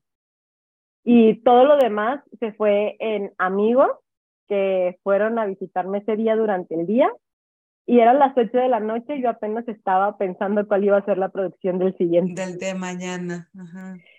Y en ese momento había un menú fijo que yo había diseñado, según yo, muy guau y que la neta es que dicen, creo que no funcionó tanto y que nunca pensé en lo hartante que es para mí cocinar lo mismo todos los días. Es muy práctico y es muy funcional a nivel producción, pero no va con mi personalidad, porque yo me canso muy fácilmente. Entonces, para mí, si yo me canso fácilmente y es aburrido, ya no lo voy a querer hacer. Y si yo no lo voy a querer hacer, hubiera dejado panitier desde el segundo día. Al siguiente día invitamos amigos varios a hacer un pequeño brindis, porque, uh, el gran opening. Y al siguiente día nadie fue más que el chico del rol de canela. Volvió por otro rol de canela. Porque le encantó, ajá. Pero yo me sentía lo máximo de la vida. O sea, el siguiente día abrí a las nueve de la mañana. En lugar de las ocho que yo quería, abrí a las nueve, pero dije, bueno, ya fue nada más una hora, no tres horas y media, voy mejorando. Y entonces yo me sentía como que, wow, no sé qué, y de las nueve de la mañana a las tres de la tarde nadie.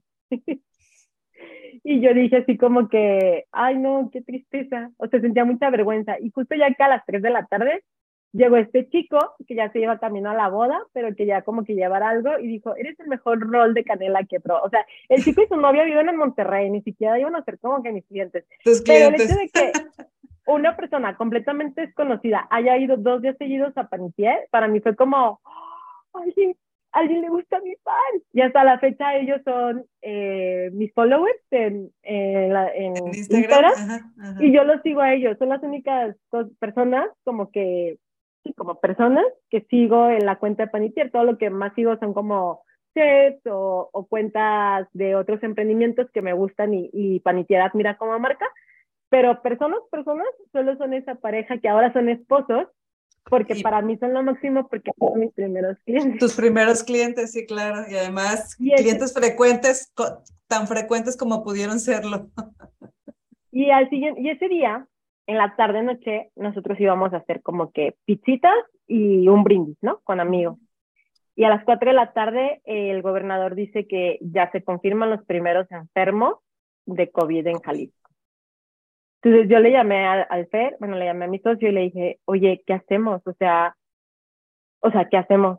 y ya me dijo, no, pues, pues no, o sea, el Matías nada más tiene gripa. Y yo así como de que, ajá, pero ¿qué hacemos con esto? Y ella me dijo, no, pues, pues nadie ha viajado, ¿no? Según yo de mis invitados, no había viajado y de los tuyos y yo, no, pues tampoco, no, pues hay que animarnos y así.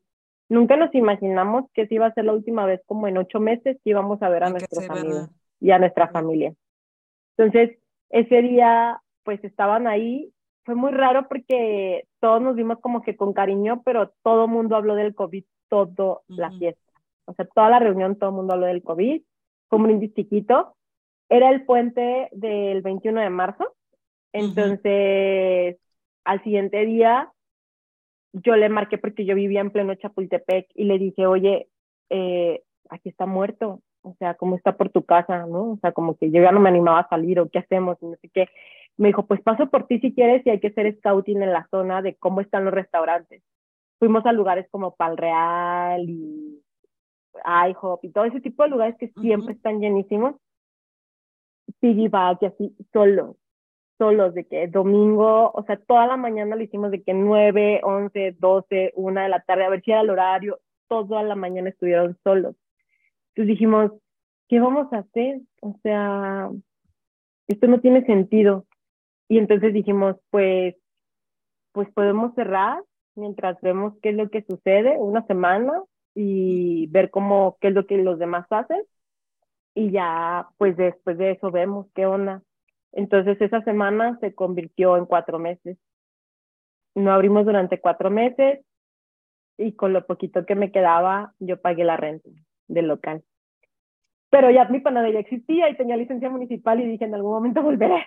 Y entonces me aferré y durante todo ese tiempo yo lo que hice fue tomar todas las clases de Instagram de chefs famosos y de panaderías que estaban abriendo de que, ay, vean y vengan, y así estamos haciendo panes en la panadería más famosa de que yo admiraba en París, ¿no? Y entonces dices, no manches, o sea, cosas que antes chefs que nunca, nunca, nunca habían dado ni clases, ¿no? Dando clases desde su casa, dando sus tips desde su casa, toda la gente horneando panes de masa madre, ¿no? O sea, por todos lados veas que la gente quería aprender. Pan de plátano, ¿no?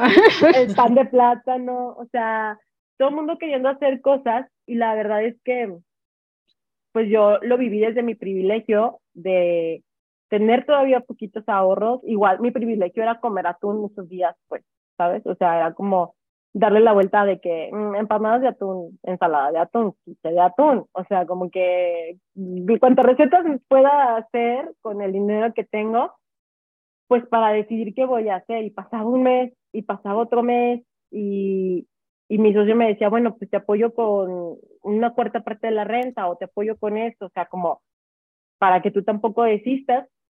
Y, y pues ya, entonces en agosto, que ya como que había pasado la primera ola tan horrible, pues dijimos, hay que volver, pero con muchas eh, o sea, pusimos una vitrina nueva gigante a un lado de la caja, ¿no? O sea, como eso, la careta que parecía como de traje espacial, el cubreboca, el no sé qué.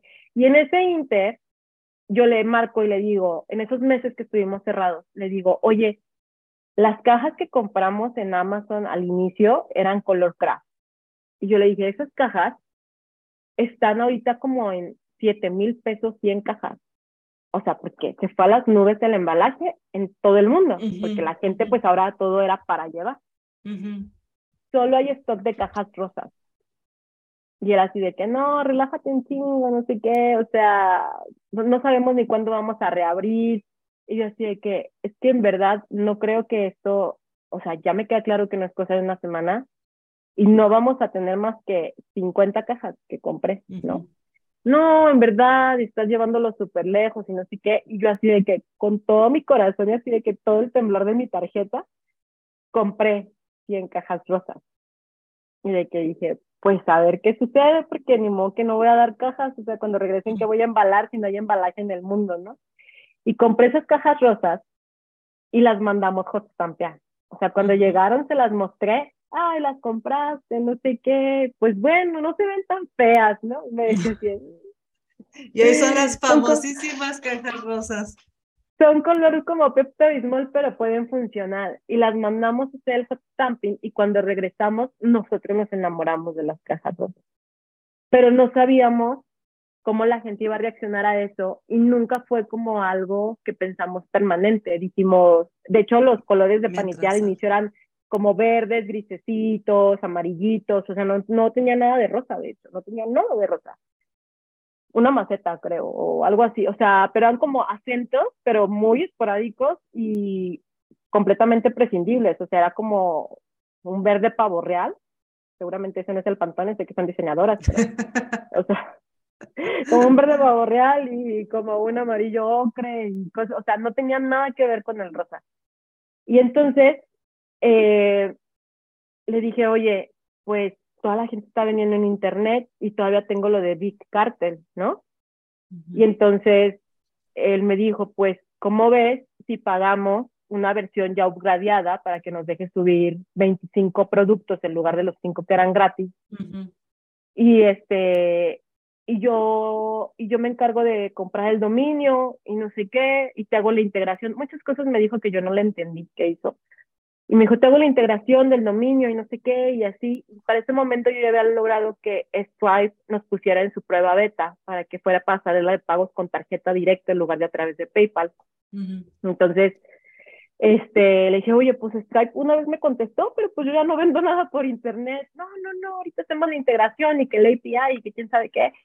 Entonces, él lo hizo una semana antes de regresar y dijo, pues subamos todo a internet esa mañana literal horneé, él tomó fotos, así mientras horneaba, subió todo a la página y yo dije de que pues volvimos, la vitrina está lista. Toda la vitrina se acabó en internet. No vi a un solo cliente. Y al siguiente día todo se volvió a acabar a las dos horas en internet. Y así fue toda la semana. Nunca abrí más de tres horas en la primera semana y todo se acabó por internet el primer mes que reabrimos, el 84, 86% de las ventas fueron por internet. Y ese porcentaje se sostuvo todo mi primer año. Yo no conocía a mis clientes en vivo, pero me sabía las direcciones de todos.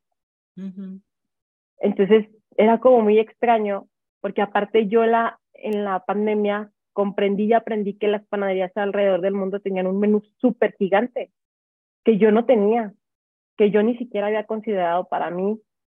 Y que yo dije, pero ¿por qué me tengo que casar con un menú o sea, sí es verdad, a mí no me gusta casarme con las cosas, soy muy cambiante, no me gusta casarme con un hobby, estoy dos meses nadando y luego a los tres meses me voy al flamenco y luego regreso a nadar y luego al yo, o sea, así estoy en mi vida. Entonces yo le dije a mi socio, oye, pues quiero cambiar el menú todos los días.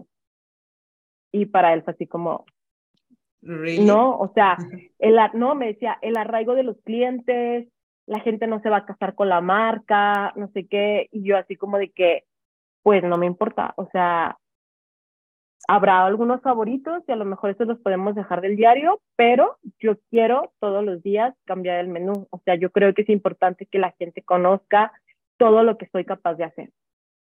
Entonces, él siempre me ha apoyado mucho en cuanto a, cállate, pero si te vas de boca, no se vale chillar, ¿sabes? Y siempre se ha valido chillar, la verdad, pero como que él siempre busca como de que empujarme a decir, mm, yo no voy tan de acuerdo en esto, pero asume tu responsabilidad y eso es como que un, piénsatela muy bien y entonces regresamos a medir si nos fue bien o nos fue mal, ¿no? Entonces, la verdad es que es un tipazo como, como, bueno, como pareja, pero también como socio, porque me ha permitido mucho esta libertad creativa de decir, yo quiero hacer esto y es como que estás loca, pero ok. Y el hecho de que todos los días se cambiara el menú, a la gente le gustó. O sea, yo no sabía cómo iba a reaccionar. Hay gente que ah. no lo entendió. Aparte es, es, parte de, o sea, de, creo que fue, funcional porque además te genera mucho engagement, o sea, todos los que nos gusta el pan, vamos a ver todos los días, a ver qué salió hoy en, en Pani, ¿no? Sí, es, ha sido como un reto, porque obviamente te implica un reto de producción y de planeación, de merma también, entonces eh, nos obliga a no hacer producciones muy grandes hasta la fecha, o sea, tenemos que hacer producciones pequeñas para garantizar que todo el pan es fresco y muchas personas no entienden, ¿no? Porque vienen hoy y van pasado mañana y es como, ¿cómo? ¿Dónde está mi croissant de almendra que me gusta? No, no, pues, señor, hoy no hicimos. Y eso hay a quien le revienta y hay a quien le gusta. Y entonces mm. ahí justo es donde aprendí que de pronto tienes que hacer statements muy claros de tu marca. Como decir, esto es mi marca. Y habrá quien no le guste y habrá quien sí, pero esto sí me define y esto es un no negociable de mi marca. Para mí un no negociable hoy por hoy de mi marca es mi caja rosa. No va a haber un panis sin caja rosa. Podrá, por ejemplo, la acabamos de upgradear justo ayer a que fue una caja de un papel más bonito, más profesional, ahora encerado para que no pase la grasa y demás. Dejamos de comprar, obviamente, las cajas después de tres bats que compré en Amazon, dejamos de comprarlas y mandarlas a campear y cuando tuvimos el dinero, ya fuimos a una empresa gigante de hacer nuestro primer suaje, ¿no? Y entonces cuando me dijeron de que tienes punta para autorizar tu pantone, no, bueno, yo me sentía Carlos Slim, o sea, mi propio pantone. Yo decía, ya, el cielo es el límite, de aquí al Sumaya. o sea, entonces, ¿tienes tu, tu propio rosa? tengo mi rosa de panitier. O sea, porque obviamente vas, vas y ellos te dicen así como que cuál es el pantone que quieres, y haces las mezclas y no sé qué, y tú firmas, ¿no? O sea, ya firmas tu contrato de que dices que estás de acuerdo con que este es el pantone de panitier, ¿no? O sea, son las mezclas que ellos hacen para... O sea, quiero que sepan todos que Kinder tiene su naranja, Ferrero tiene su dorado, Panitier tiene su rosa, sí, señor. Sí, es que en verdad, o sea, la gente, yo no lo sabía, y probablemente muchas personas que a lo mejor son diseñadoras o que, o que se dedican al mundo de la publicidad, para ellos es muy claro. Pero yo no tenía idea de que cuando tú mandas a hacer impresos, tienes que autorizar pantones, tienes que autorizar eh, eh, papeles, y que obviamente no es lo mismo imprimir en un papel de un gramaje que va sobre blanco, brillante, esmaltado, que imprimir sobre un craft, ¿no? Entonces, todas esas cosas cambian y cambian tu proceso y entonces cambian, o sea, cada cambiecito aumento que a lo mejor puede parecer de mm, un poquito más brillito, hay 50 mil pesos más, si quieres sin brillito, o sea, la verdad es que empiezas a tomar decisiones de ese tipo que yo nunca imaginé tener que llevar y que yo tengo la fortuna de que mi hijito tuvo, tuvo una agencia de diseño eh, que sabe hacer, que supo hacer impresos, que sabía hacer imprimibles, que sabía hacer todo esto, y entonces, pues a él no le tomaba como por sorpresa el tener un impresor, por ejemplo, o el saber técnicas de impresión de, ah, el hot stamping fue completamente su idea, el que tuviera foil doradito, yo ni siquiera lo había pasado por mi mente, o sea, yo no tenía idea de nada y él sabía perfectamente qué moverse y ya sobre eso él me presenta una idea y yo le digo, no, esto no me representa, ¿no? O sea, porque eh, hoy por hoy entendí que mi marca tengo que ser yo. Yo no era culinaria.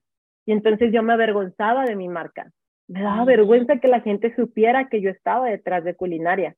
No me sentía yo, no quería vender, no quería tocar puertas, me daba vergüenza que la gente me diera reconocimiento porque yo estaba detrás de culinaria y yo no quería estar ahí. Yo no me sentía orgullosa de eso. Pero ¿sabes cuál fue el problema? Que conociste muchos diseñadores, porque yo he visto peores marcas de las cuales se sienten muy orgullosos. Entonces, eh, tu problema es que te, te, conociste muchos diseñadores y además, digo, no es por nada, pero Fer es uno de los mejores que hay. Entonces, no, bueno, tu vara fue demasiado alto. Sí, entonces, ahora me siento, me siento muy orgullosa de Panitier, porque Panitier sí soy yo y empujo mucho porque también Panitier se hace, ¿sabes? O sea, que, que nos represente a los dos como una muestra. Ahora sí que también es una muestra de nuestra relación, ¿sabes? O sea, estamos siendo casi desconocidos, meramente socios, luego fue un gran compañerismo y ahora ahora eh, empezamos a hacer una gran blended family, ¿no? Ahora sí que los tuyos, mis gatos y los nuestros, o sea, todo. ¿Y nuestra panadería? Y nuestra panadería, que hoy, por ejemplo, empieza a ser los primeros pininos de trabajo de sus niños, ¿no? O sea, el, el darles esa herencia de aprender un oficio, de aprender a, a que si trabajas, eh, en, o sea, te dan dinero a cambio y puedes comprar y ahorrar para tus cosas, ¿no? Entonces, o sea, pan ya va mucho más allá de nada más vender pan, ya es algo significativo para la familia que, que tenemos todos, ¿no? Entonces, está bien bonito porque hoy sí me animo a decir como, o sea, Pani no podría ser un color que no me gusta, porque no me representa. Pani tiene estas cosas medias pop, que te digo, hacemos, le coqueteamos mucho a hacer cosas el, el día de lo, del niño, ¿no? O sea, cosas más irreverentes o más pop o cosas así, pero siguen siendo muy clásicas y creo que mi personalidad es así, o sea, puedo tener algunas eh, coqueterías hacia lo alternativo y medio funky, pero con tacones, estiletos, color nude, ¿no? Entonces, o sea, sigo siendo como muy clásica dentro de, de, las cosas que me permite experimentar en el diseño y Chuca creo que cuando diseña es igual, ¿no? O sea, te permite hacer cosas a lo mejor a través de inteligencia artificial y a lo mejor explorando nuevas ramas del diseño. Es cambiante porque a él también le molesta como que está, hay que flojera diseñar siempre lo mismo y le permite, le gusta explorar, pero siempre tiene como un estilo muy elegante de diseño y, y para mí eso es panitier. Entonces, y por ejemplo, la comida que diseñamos es un poco diferente porque me representa cada pan, una, cada pan que yo hago es un pan que yo me comería. Yo no cocino, por ejemplo, en Navidad yo no hago fruit cake porque no me gusta. Entonces no tengo un parámetro de si sabe bueno o sabe feo porque yo no me lo comería. Entonces no lo cocino. Por más que la gente lo pida, yo no lo hago porque es como... ¿Ya viste cómo se aprendiste a decir que no? porque me siento orgullosa y me siento respaldada por algo que que sí me representa y que sí me siento cómoda haciendo. A mí me encanta dar servicio al público. Hay veces que obviamente mi servicio al público puede ser un poco más serio o un poco más rápido porque es como sigo siendo una chef orquesta, ¿no? O sea, yo cocino y yo atiendo y yo atiendo redes sociales y yo te mando tu paquete y entonces Panitier le ha costado mucho en sus tres años eh, a la optimización de sus procesos todo el tiempo. Y yo sigo siendo, eh, pues, la mayor parte del staff. Porque tengo un amigo que me ayuda en fin de semana, nada más los sábados, y Fer que puede ir un par de horas en la mañana a ayudarme, pero el resto del día y toda la semana me lo aviento yo. Y eso implica el medir tiempos y movimientos para entonces hacer planeaciones y, y hago todas mis diagramas de flujo de cuando inicia el hojaldre aquí, empieza la masa brioche acá y mientras descansa la brioche, entonces empiezan las galletas y luego ponemos acá las tartas porque esto necesita descansar tantas horas o agarrar frío y, y te implica una planeación para decir cómo optimizo mi tiempo mientras logro generar empleo, porque al final yo he tenido el privilegio de que todos los empleos que tuve fue una persona que tuvo empleos bien remunerados, que tuvo empleos con excelentes prestaciones, con horarios justos de trabajo y que entonces ahora que estoy del otro lado, digo, pues todavía no lo puedo generar, pues señal de que no estoy lista para tener esos empleados, esos empleos. Y que entonces muchas personas que hoy son seguidores de Panitier no saben que en realidad solamente soy yo. Mm.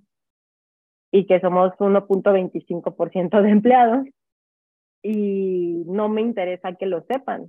O sea, a mí me gusta que la gente no lo note, porque señal de que estoy haciendo las cosas lo suficientemente profesionales para que las personas no perciban. Ni siquiera se lo pregunten, Deja, déjate tú de que perciban o no, o sea, ni siquiera está, no es como algo, no importa, igual van a ir a comprar el pan porque está bueno. Y entonces, claro que te detiene a que tienes que hacer producciones más pequeñas pero también mi modelo de negocio va a eso, porque yo con las producciones pequeñas garantizo que sea pan fresco. Y como cambio el menú todos los días, pues es una garantía doble de que es pan fresco. Eh, obviamente requieres una responsabilidad tres veces mayor. Por supuesto. Y tienes consecuencias tres veces más fuertes, porque, por ejemplo, es decir, yo no puedo enfermarme tan fácilmente. Yo no puedo ser negligente de decir, ah, me voy a un festival y donde tope, ¿no? O sea, no importa si, si estoy cruda, desvelada, si viajé, si me desgarro el pie bailando, no, o sea, yo tengo una responsabilidad con mi empresa y tengo que cuidarme y tengo que ser responsable en mis tiempos de sueño y no sé qué. Y que también cuando nos pasó que me rompí el hombro por cargar la cafetera de Panitier, cuando llegó, llegó de Italia, la dejaron en la acera de la calle, los de la paquetería, y yo cargué el pallet con la máquina de espresso. Esa máquina pesa más de 120 kilos y cuando tenía que levantar un batientito de entrada local. Y cuando hice eso, literal me desgarré el hombro. O sea, me rompí los tendones, me rompí los cartílagos y yo nunca imaginé que en esa negligencia que yo hice al cargar esa maquinaria, lo siguiente que iba a pasar tres meses que yo no abrí panitier porque me tuvieron que operar cuatro días después y que yo no sabía si iba a poder amasar de regreso, ¿no? Entonces, ser empresario, ahí es donde te digo, me hice mamá, porque te das cuenta que tú no te puedes enfermar tan fácil cuando ya eres mamá y eres responsable de esto. Y que entonces tienes una cara que darle a tus clientes y que tú no puedes sentirte mal al siguiente día con la misma facilidad porque va a haber algo que depende de ti, de que tú lo operes, de que tú estés con él, de que tú lo alimentes, de que tú te hagas responsable de estar ahí, ¿no? Entonces, obviamente el esfuerzo de las mamás es mucho más loable porque son seres vivos y demás, pero me refiero a que es un ser, es, es algo que requiere de un cuidado y una demanda muy enorme y de una responsabilidad muy enorme que al final es como es una responsabilidad, es una manera de ser responsable de mí misma. Es lo que te decía, la responsabilidad es contigo, o sea, primero que con otra persona es contigo, no te puedes fallar a ti, no después de todo esto, de todo este proceso y, de, y de todo lo que ha implicado y, lo, y de todo lo que representa hoy para ti, no te puedes fallar a ti misma. Y supongo que en algún momento a lo mejor ya podrás ser un poco más independiente, porque como los hijos, ¿no? Estás con ellos mientras crecen y mientras, mientras se fortalecen y mientras tienen las herramientas, pero hay un día en que también pueden ser un poco más, siempre te van a necesitar, obviamente, y siempre vas a estar ahí, pero a lo mejor un día te puede ser, puede ser un poco más independiente y, y tú puedas respirar. Y mira, y también aprendes, es importante entender que no porque eres emprendedor tienes que sufrir eternamente. Así como yo con el tiempo he aprendido a decir no, no hacemos pasteles, no trabajo los domingos. Sí, cambio mi menú todos los días, etcétera, Sí, cambio mi menú todos los días, señor. Si no le gusta que trame todo mi menú todos los días, hay 95 panaderías aquí en la colonia que puede encontrar que es el mismo menú diario. O sea, haces statements por ti, pero también aprendes a ponerles límites a tu negocio para ti. O sea, yo, por ejemplo, Cualquier día te puedo tocar el tema de panitier a la hora que me pongan. Los domingos no. Como el día que tú quieras, el domingo no. No me importa si, o sea, tiene que ser un caso de vida o muerte para que yo abra algo de panitier el domingo. El domingo no. Todos los demás días estoy dispuesta a hacer muchas cosas. Ya aprendí a, con Data Analytics, porque la información es poder, el saber que no necesitaba estar hasta las 7 de la noche en Pani, porque mi pico es en la mañana, entonces cierro a las 4. La gente me dice, ¿por qué cierras a las 4? Si hay panaderías que cierran a las 8, pues vaya a la panadería que cierra a las 8, la mía cierra a las 4. Además se acaba bien temprano, acabas bien rápido yo, con todo. Yo abro a las 4 y usted no ve mi desgaste que hay o no sabe lo que hay y creo que de pronto a veces como consumidores se nos hace muy fácil decir, pues contraten a más gente y también es el que se queja acerca de por qué contratas gente en esas condiciones de labor. no, bueno, opiniones. Hay como todo un ciclo de responsabilidad detrás de ser consumidores comprensivos y también empresarios responsables, ¿no?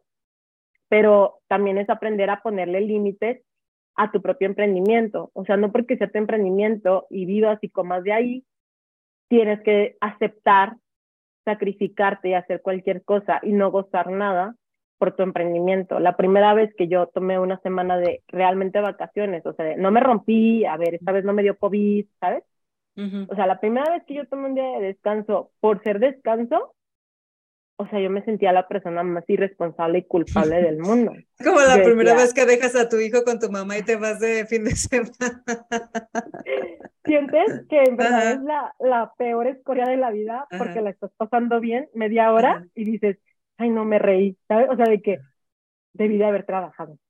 O sea, de que ya me mensajeó alguien y ya fue y vio que estaba cerrado, pero es que se ha visto, se ha visto en redes, pero, y lo puse en Google, pero porque no lo vio. Ay, no, qué vergüenza. ¿Será que voy y nada más le horneo a esa persona? No, no. Si no se enteró, no se enteró, qué mala onda. A lo mejor te dejas seguir, qué mala situación, necesitas descansar y está bien. Y si no, porque si no sabes que así va a volver a convertir en tu trabajo ese que tenías antes, en donde ya no podías ni respirar. en el primer panitier, en el que estaba en Juan Manuel, cuando empecé a abrir en sábados, porque al inicio yo iba de lunes a viernes, lo que la gente no sabía es que yo solamente abría de lunes a viernes, porque Fer pasaba por mí a las tres y media de la mañana. Yo llegaba a las cuatro de la mañana a hornear, yo no tenía carro. Fer iba me daba ray y él se regresaba a dormir un rato y luego ya me ayudaba a la apertura. La gente no lo sabía que los sábados yo no podía abrir porque él tiene a sus niños en sábado. Él dormían sus hijos con él de viernes a sábado. Entonces, él no podía pasar por mí a las 3 de la mañana y no era seguro para mí tomar un Uber a las 3 de la mañana. Entonces, la gente estuvo tan presionante a que abriéramos en sábado que yo dormía en Panitier los viernes en la noche. Y así me la aventé. Un año yo dormí en el piso de Panitier los viernes en la noche. Y aparte era el día más pesado y yo empezaba a hornear a las 2 de la mañana. Así, molida de no dormir en el piso de Panitier. Y las personas son las cosas que no ven y que hay un momento donde tienes que comer mierda en tu emprendimiento y decir, sí, y sí puedo, y sí me lo aviento, y no me canso. Y hay un momento en el que ya te puedes empezar a dar la tranquilidad de decir, voy a trabajar igual de duro, voy a ser creativa igual, pero voy a tener ciertos límites que no son sanos para mí, como dormir en el piso, ¿sabes? O, cargar una, una cafetera, O, por ejemplo, ahorita, resulta que cuando nos cambiamos de ubicación, Avenida La Paz, en donde nosotros estamos, es un área muy godín, no es un área tan turística como Chapultepec, no es un área tan asteric como donde está Pal Real, entonces nuestra área es muy godín. Nosotros no abríamos los lunes y abríamos los sábados, y los sábados podíamos tener picos muy, muy altos o, o dos clientes en todo el día. Entonces un día abrimos en lunes y nos fue muy bien. Y como mes y medio empezamos a abrir el lunes, y ya lo anunciamos, era como para la gente que iba pasando. Y luego ya lo anunciamos de Hello Monday, y no sé qué, y abrimos el lunes. y dejamos de abrir los sábados. Y los sábados, más bien entonces empezamos a decir a nuestros clientes, tú que querías que estuviera en tu baby shower, ya puedes estar en los baby showers. Mm. Tú que querías que estuviera en tu boda al civil, ya puedo atender tu boda al civil. Pero, por ejemplo, aun cuando ya tenemos la boda al civil y todo esto es de, de nuestros postres de vitrina, tal y como los viste en la vitrina. No hago tamaños especiales, no hago el ni con el, ni con el bigote de no hago el minion. El minion. No hago Star Wars. No voy y te hago la cena baile show el montaje a la mitad de tu boda pero es mi prima sí me lo hace. Ah, pues ve con tu prima. No hago esto de que ubicas de que ahora es el show de vean cómo montan el pastel a la mitad de la boda no va a suceder. O sea mándame tu wedding planner y aquí están todas las cajas si lo quieres a las 6 de la mañana, va a estar a las 6 de la mañana. Si lo quieres a las 4 de la tarde, va a estar a las 4 de la tarde. Si lo quieres a las 8 de la noche, tienes un problema porque yo lo más tarde que te voy a entregar un pedido es a las 4 de la tarde. Y entonces empiezas a poner esos límites y empiezas a jugar, ¿no? Hay momentos que siguen siendo retadores, como, por ejemplo, yo te puedo decir, en esta locación de Pani, vendemos tres veces más de lo que vendíamos en la primera locación de Pani. Pero también este espacio es 35% más grande que el otro espacio. Todos los servicios aumentaron. Estamos pasando por una recesión económica post-COVID. La guerra en Rusia, como principal productor de trigo del mundo, ha incrementado en tres veces el bulto de costal de harina. El aumento en la gasolina ha aumentado hasta dos veces el bulto de azúcar. Entonces, la crisis de la industria del pan no se había visto desde los años 20, posterior a la Revolución Mexicana. Lo que estamos viviendo ahorita. Está sucediendo hoy. Está sucediendo hoy, está siendo un momento difícil para la, no nada más para mi empresa, sino para todo el gremio, ¿no? Y entonces como que te replanteas porque de pronto ves nuevas panaderías o panaderías que ya son como de renombre en la ciudad y que dices, wow, pero ellos siempre están llenos, pero no sé qué, ¿sabes? Y algo que yo aprecio mucho de tener el socio que tengo es que me dice, ¿cuántas personas no se han sorprendido de que eres tú sola detrás de Panitien? Porque no lo saben que eres tú sola detrás de Panitien. Nosotros no sabemos las realidades de esas panaderías. No sabemos si lo deben todo.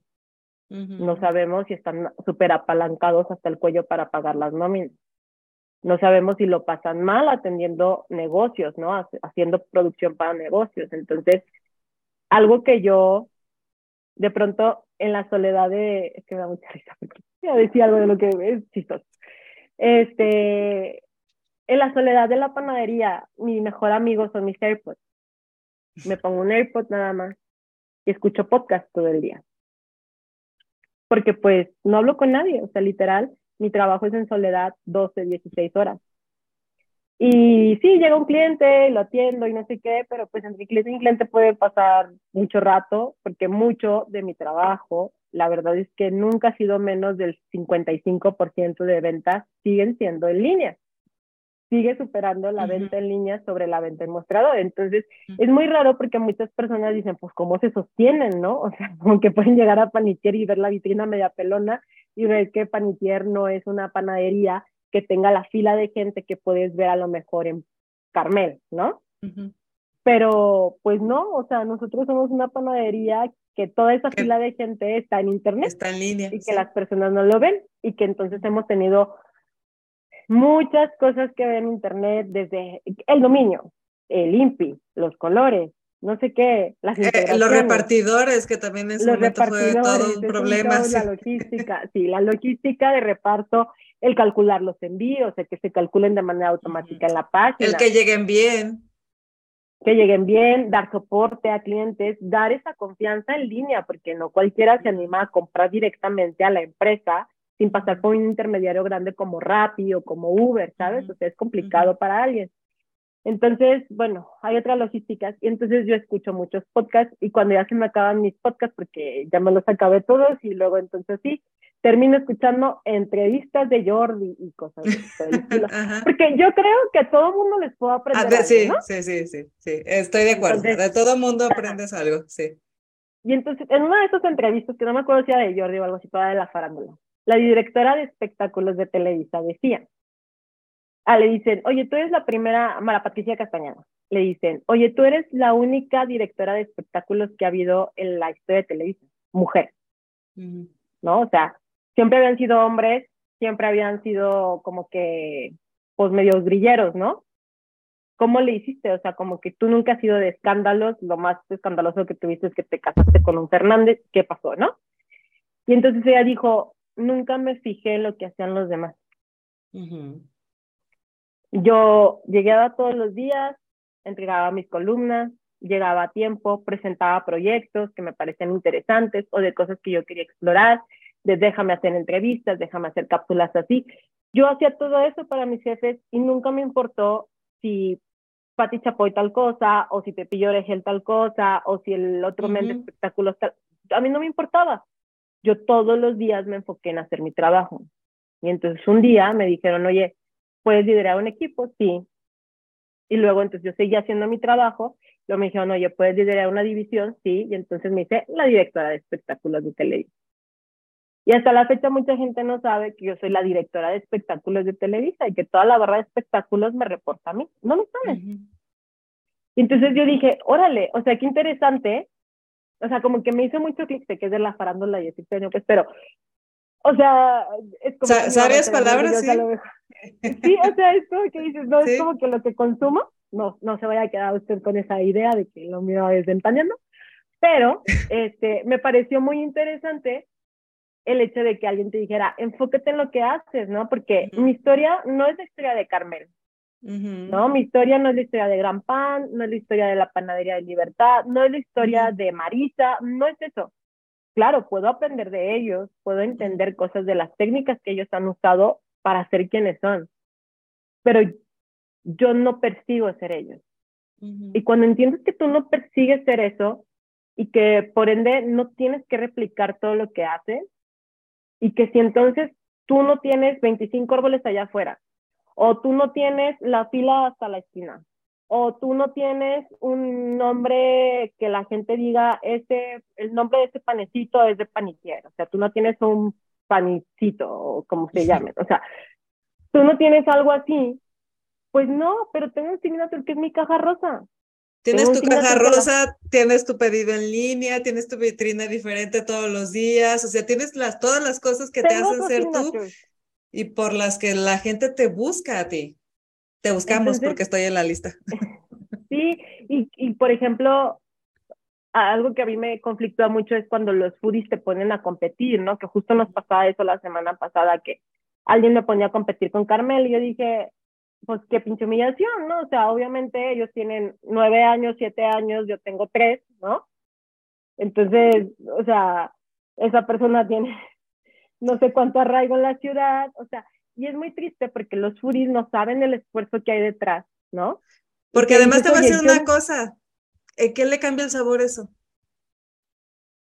Y luego, no, y ¿sabes qué? Dices, a veces cuando no es tu buen día, a veces cuando no estuvo en etapa, una competencia de ese tipo te puede tumbar cuando no estás bien apalancado, ¿sabes? y, y, yo, por ejemplo, claro que lo perdí avasalladoramente, o sea, me tocó a mí que me pusieran a competir con Carmel y a otros chicos que tienen seis meses abiertos los pusieron a competir con la salteña. Ellos ni siquiera hacen pan tradicional mexicano, o sea, no tenía sentido lo que pusieron a competir. Y, y yo por eso agarré y puse, para alguien, para una panadería en donde somos dos, pues que hago que me pongan a competir con gente que tiene como el triple de tiempo más que yo y el triple de staff más que yo, ¿no? O sea, pero más que ese mensaje es como de que, oigan, porque tienen que a fuerzas decir cuál es el mejor pan de la ciudad. Porque tienen que poner en competencia.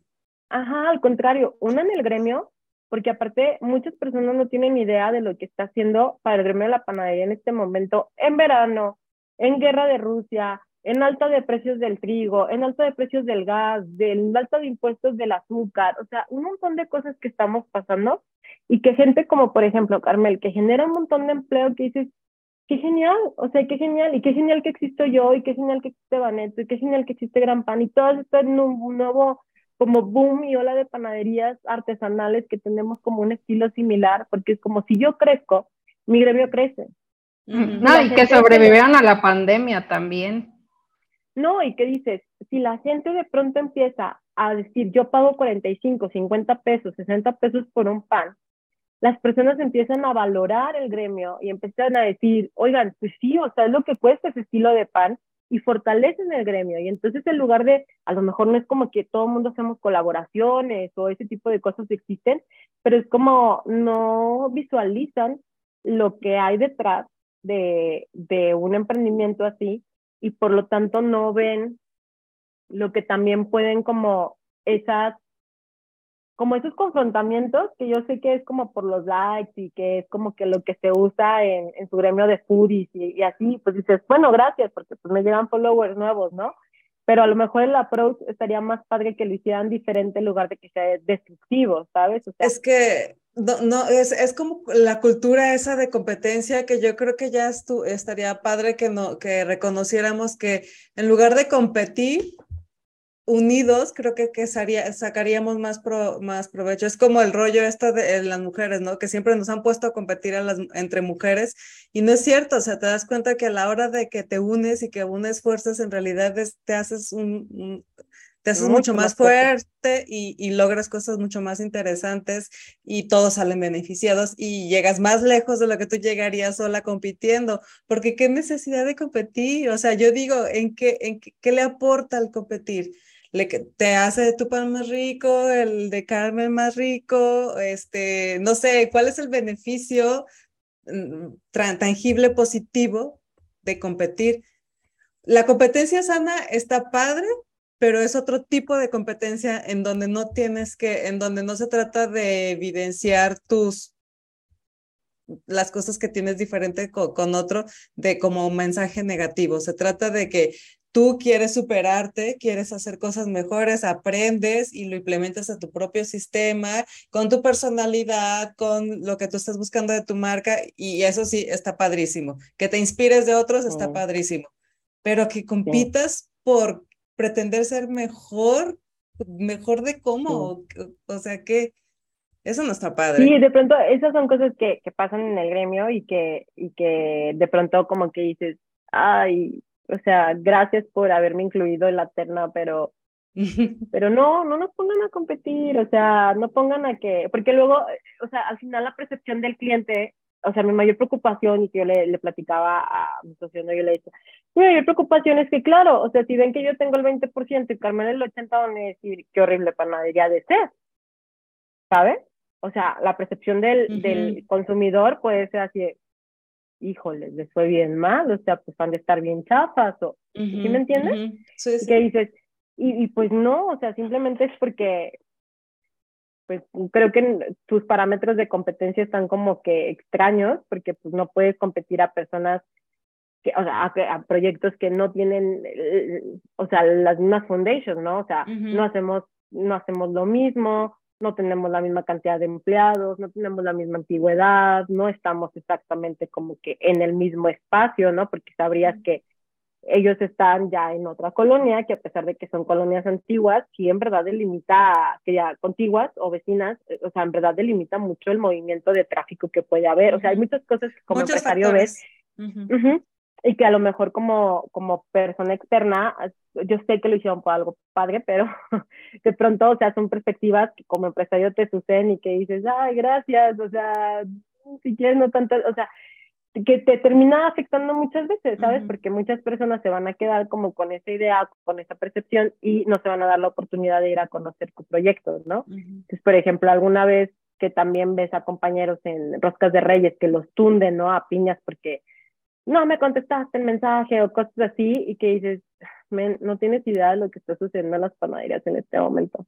O sea, créeme que estoy seguro que ellos están dando el 150% de su ser en este momento por darte lo mejor y, sientes feo, o sea, la verdad es que como compañero del gremio, lejos de decir, ay, qué bueno que le está yendo mal, ¿no? O sea, sientes horrible, o sea, sientes que dices, no, por favor, o sea, que mi fandom o que mi gente o que mi comunidad no reaccione de esa forma porque te vas para abajo, o sea, porque son jornadas muy largas, porque, no sé, como empresario en este gremio es muy difícil de pronto, al igual que todos los gremios, o sea, todos los gremios tienen sus particularidades, eh, y pues así, o sea, yo muchas veces sí he querido tirar la toalla, no nada más cuando era culinaria me sentía deprimida, ¿no? Sino cuando en Pani dices, ay, no sé, la primera vez que me, cuando nos cambiamos de ubicación, ¿no? El año pasado, ¿no? O sea, yo juraba y decía, ay, claro, ya está más grande y más que hermoso y tengo un horno nuevo y muchas cosas que fueron reales y, o sea, fueron posibles en esta ubicación y tengo cajones de estacionamiento y estoy a dos calles de Chapultepec. Muchas cosas que yo decía, listo, listo para brillar. Pues no, fue volver a empezar.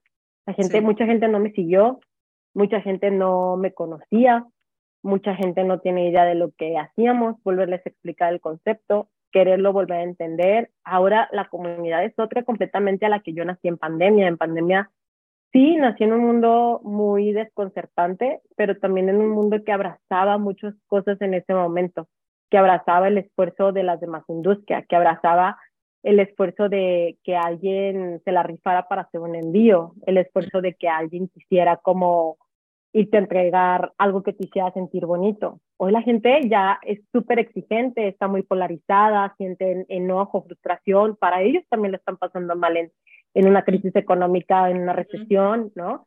Entonces, las realidades del mercado hoy por hoy también son muy distintas y, y, claro que cuando yo abrí y de que dije, ya, todos mis ahorros que me dio el primer pani, los puse en el segundo pani. Y así, ¿no? Y darte cuenta y decir, no manches, nadie está viniendo. ¿Qué onda? ¿Qué voy a hacer? O sea, ¿qué voy a hacer? ¿Sabes? Y quieres llorar y claro que me he vuelto a cuestionar de decir, y si cierro todo y me hago godín otra vez, porque dices, ya no quiero lidiar con esto, o sea, ya tantos años después ya no quiero lidiar con esto, ya estoy cansada. Y ves a las personas que reciben su aguinaldo y dices, o sea, pudiese recibir ese dinero y el dinero fijo que yo tengo simplemente gastármelo y ahorrar una parte y ya, ¿no? En lugar de, pues recibo, pero no sé cuánto voy a recibir, no sé cuánto voy a ahorrar, no sé cuánto voy a tener que distribuir en proveedores, en materias primas que están volátiles, ¿no? Y claro que hay momentos en los que dices, ya no estoy para esto, pero luego, yo, al menos a mí me ha pasado que algo sucede que siempre me llega un mensaje, siempre me llega un review anónimo de algún periódico o algo que te vuelve a encender la chispa. Que me vuelve a hacer creer. bueno, que, te reafirma. Y que digo, no lo estoy haciendo tan mal y solo es un mal día. Y muchas veces, en verdad, siento que es como cuando ubicas cuando los bebés lloran mucho porque tienen sueño, pero no se pueden dormir y lloran más porque no se pueden dormir. A veces eres tú queriendo dormir, pero no te puedes dormir. Entonces a veces simplemente es cansancio y dices, esto no se va a solucionar en un fin de semana, necesito dos días off. Son dos días en los que no voy a tener ingresos, pero que me voy a poder sentar y voy a poder sacar mi contabilidad en paz y ya no tener angustia de ese lado.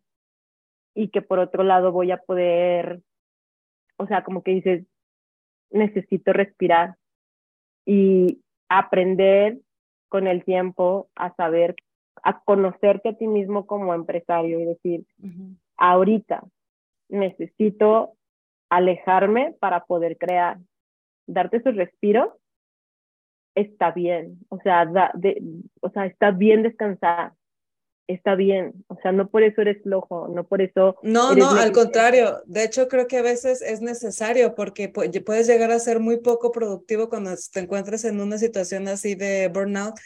Eh, tu producción empieza al suelo, pero te das un día, te das dos días y vuelves otra vez, o sea, incluso es como algo estratégico, algo que te conviene hacer precisamente para tener una mejor, un mejor rendimiento.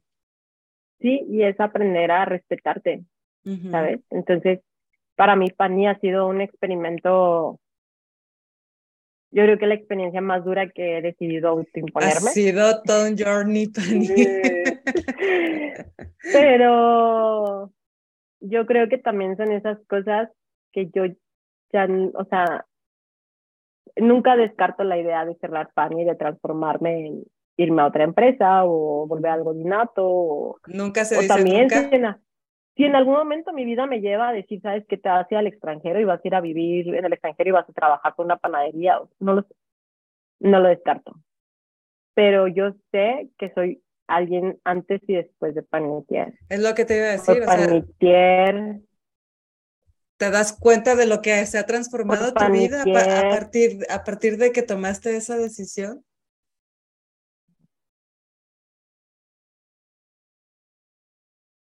Ay. Por Pani yo he cambiado mi rutina, mi cuerpo cambió. O sea, pues yo creo que es como ser mamá. Ay, espera, porque se, se me dio, se quedó como algo, como de delay, se quedó. A ver, espérame, vamos a... No, espera, espera, A ver, ya regresé, ¿no? Creo que sí, creo que sí. Sí. ¿Me escuchas?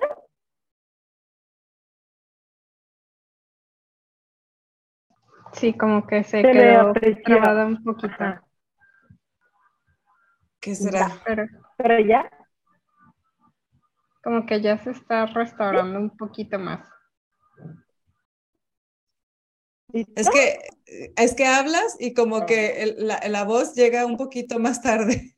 O sea, por Fanny, Fanny me, mira, Fanny me cambió el cuerpo.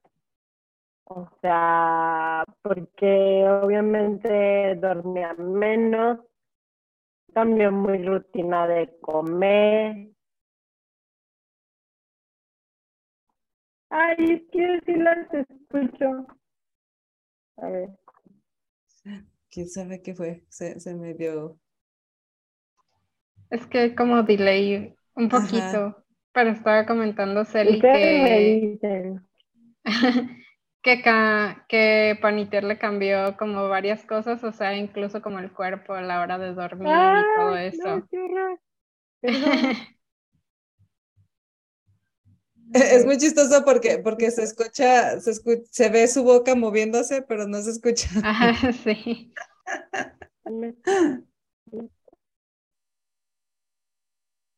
A ver, voy a pausar poquito y a ver si podemos regresar. voy a pausar. Listo, ahora sí. Perdón que nos tuvimos que desconectar poquito porque fallas técnicas y ya está haciendo mucho calor, entonces como que las, las compus ya se están poniendo rejegas, pero bueno, seguíamos, seguimos con la plática. Nos decías que Pani te cambió hasta el cuerpo. Pani me cambió todo. Este, me cambió el cuerpo porque eh, cambió mis horarios de comida, entonces al principio hasta olvidaba comer, es la realidad, o sea, la vida de toda la gente piensa que el chef es el que mejor come y la verdad es que es el que come al lado del bote de basura y demás. O sea, no es, como los doctores. Sí, o sea, y la verdad es que mucha gente de que dicen de no romantizar esas jornadas del gremio, o sea, yo por ejemplo, cuando mi, amigo que me ayuda en fin de semana y así es como para mí es de tu hora de comida y que comes sentado en el mismo lugar que comen tal y todo demás, pero tú cuando tú eres el todólogo, pues la verdad es que sientes la responsabilidad de no me voy a salir a comer, sino que dices, tengo que sacar el barco, ¿sabes? Y, y sí, o sea, durante mucho tiempo fui negligente con mi cuerpo, fui negligente con mi sueño, porque, o sea, yo necesitaba o sea, e-, es, algo en lo que eres nuevo y tienes que empezar a sortear la ola, o sea, no tienes idea de cómo se hace eso, o sea, simplemente es como que dices, tengo que comer menos o en menos tiempo, o tengo que dormir menos para llegar más rápido, o tengo que llegar más temprano, o tengo, o sea, entonces empiezas a tomar actitudes que nunca habías antes tomado, me cambió mis hábitos de sueño, por ende mis hábitos de ocio, porque ya no es como que ya no voy a cualquier concierto, ¿no? Ya es como que elijo mis batallas de qué cenas, con qué amigos, qué concierto, porque conciertos sí me desvelo y qué concierto no. este, o sea, todo te cambia, ¿no? O sea, te cambia una rutina completa porque eres, es, es, una vida nueva que no sabías que podías hacer. la verdad es que hoy, hoy no veo, o sea, siempre estoy abierta de que puede existir mi vida sin porque creo que es más doloroso cuando te cansas, te casas con, con una idea de que es por siempre y para siempre y la verdad es que nada puede, o sea, todo puede ser efímero, o sea, no sabes el día de mañana si la vida te lleva a otro proyecto o si las condiciones en el país no están para seguir emprendiendo o las condiciones en ti no están para seguirte eh, autoempleando, ¿no? Pero definitivamente emprender es el viaje más bonito que yo he tenido, pero es el viaje más difícil que yo he tenido. No ha sido fácil, Paniquier me ha llevado a terapia psicológica otra vez y creo que es uno de los regalos más bonitos que pude haber hecho por mí, volver a conocerte. Eh, me ha dado los pasajes de humildad más cañones de mi vida, de muchas veces decir, no sé, no soy buena en esto, eh, no tengo idea de cómo esa panadería lo hace y yo lo hago y lo intento y lo intento y no me sale igual que a ellos. eh, investigar, volver a estudiar, levantar la mano y decir en verdad, no sé de qué me estás hablando, decirle a un cliente no puedo porque no lo trabajo y saber que no lo trabajas porque no sabes. Y también lo que les decía, ¿no? En algún momento decir, no voy a una de cumpleaños porque no puedo pagarla, ¿no? Entonces, eh, eso también te lleva a ser como mucho más responsable de ti misma, de decir eh, en qué gasto, cómo gasto, para qué gasto, con quién quiero quedar bien, eh, aprender a decir no, aprender a gritar cuando tienes que gritar por tu proyecto, ¿no? O sea, levantar y decir, hey, mi proyecto Defenderte. véanme. Y no sé, o sea, sacar la casta muchas veces que no, o sea, tener voz en muchos ámbitos en los que no sabías que podías tener voz.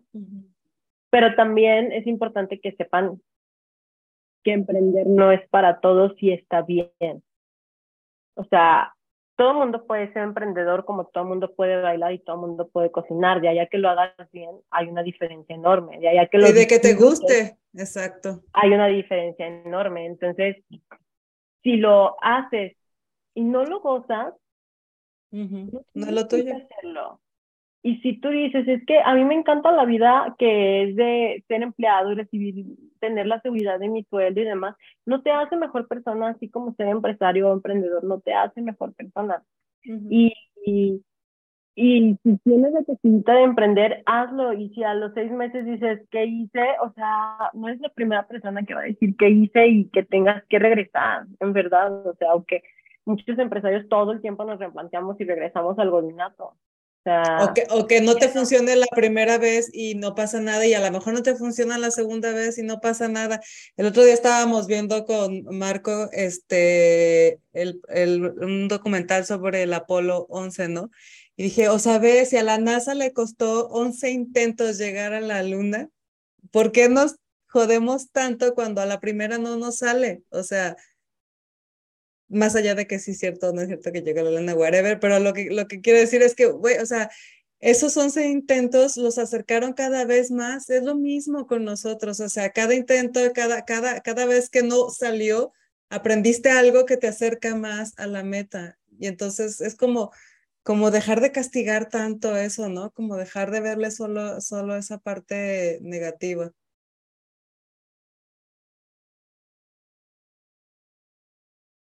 Ay, otra vez no se escucha.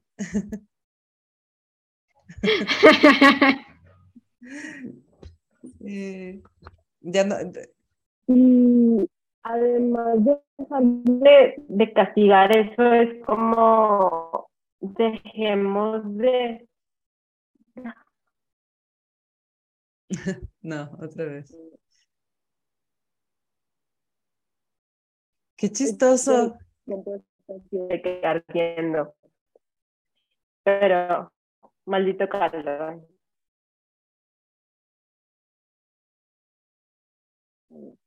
A ver, le, le, voy a pausar otra vez.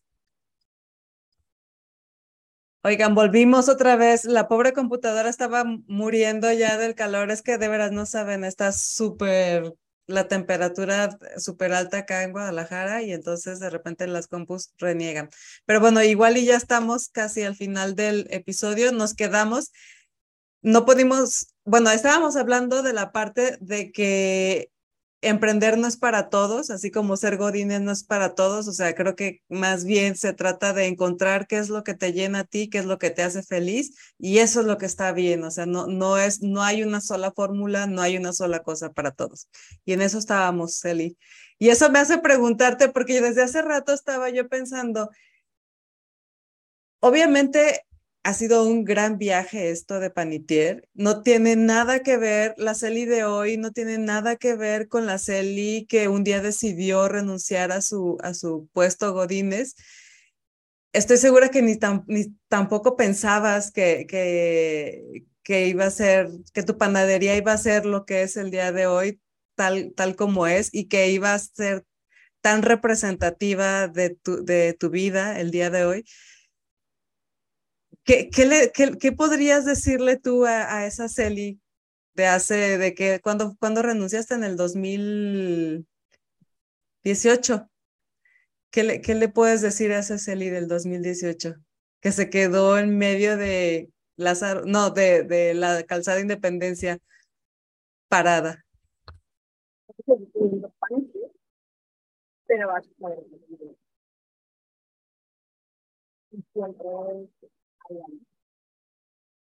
la vida y llorar te permite ver las cosas los A veces hago tanto tiempo no.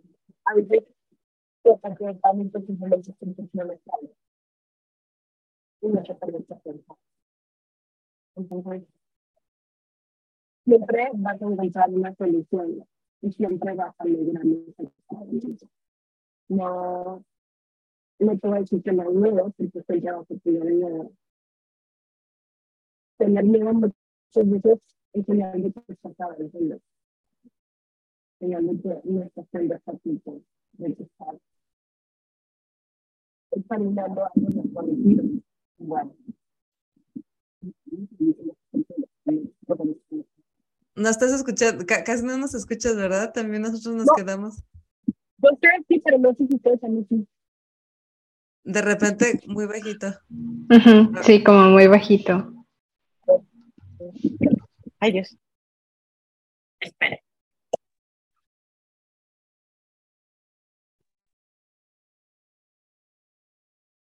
¿Me escuchan ahí? Sí. Sí. Ah, ya se escucha mucho mejor, ¿no? Así. Ok. Audífonos, estas tecnologías no, no, es lo mío, se los digo que no es lo mío. Um, les decía, para mí lo que le diría a esa Celi es que voy a seguir teniendo ataques de pánico, pero voy a saber cómo manejarlos. Y que a veces simplemente, ahora sí, cuando dicen una lloradita y a dormir, es eso. O sea, en verdad, a veces necesitas una lloradita y a dormir. A veces, en verdad, aprender a hablar las cosas sin pena, vas a entender que hay muchas personas de tu entorno, más de las que creías, que están pasando por miedos similares o que ya pasaron por esas cosas que tú estás pasando en este momento. Y que la persona que menos te imaginas puede ser tu mayor contención. O sea, no tengas miedo a hacer contenido y ten humildad para contener a los demás. Mm. Porque tú estuviste ahí uh -huh. y ahora es tu responsabilidad también ayudar al chiquito, ¿sabes? Entonces, lo que me diría también es como vas a encontrar más respuestas que las que te imaginas que eres capaz de encontrar. O sea, la necesidad te lleva a cosas que nunca te imaginaste capaz de hacer. Y que cuando tienes a veces comodidad o incertidumbre dices, no, yo nunca podría hacer eso. No, yo nunca podría tocar esa puerta.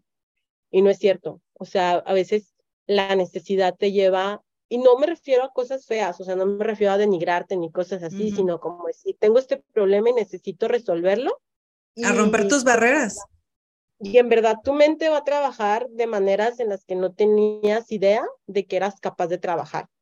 Uh -huh. y, y yo creo que esa es de las cosas que más me diría, porque antes yo sentía que yo creía que sabía hacer muchas cosas, ¿no? Que vivir sola me había dado muchas herramientas de hablarle al del gas y al fontanero y esas cosas. No es cierto. O sea, sí, pues, pero no es verdad. Yo seguía siendo esa niña atemorizada que sentía que debía de tener todo bajo control. En uh -huh. Pani nunca tengo nada bajo control. Todos los días es una aventura.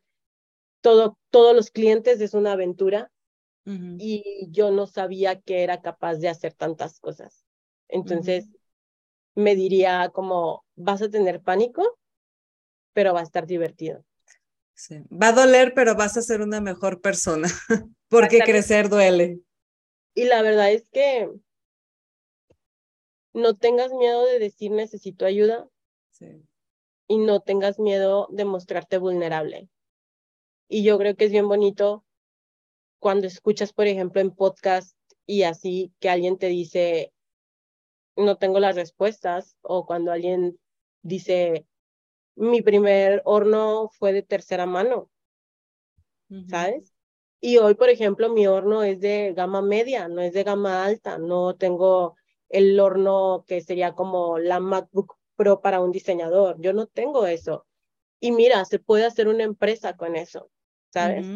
O sea, como no necesitas, yo, yo no fui a la escuela más top de Guadalajara, yo busqué una opción nocturna, porque cuando yo decidí estudiar gastronomía, yo lo hice mientras ya trabajaba y apoyaba mi casa para mantener mi casa con mis papás, con mi mamá y mis hermanas.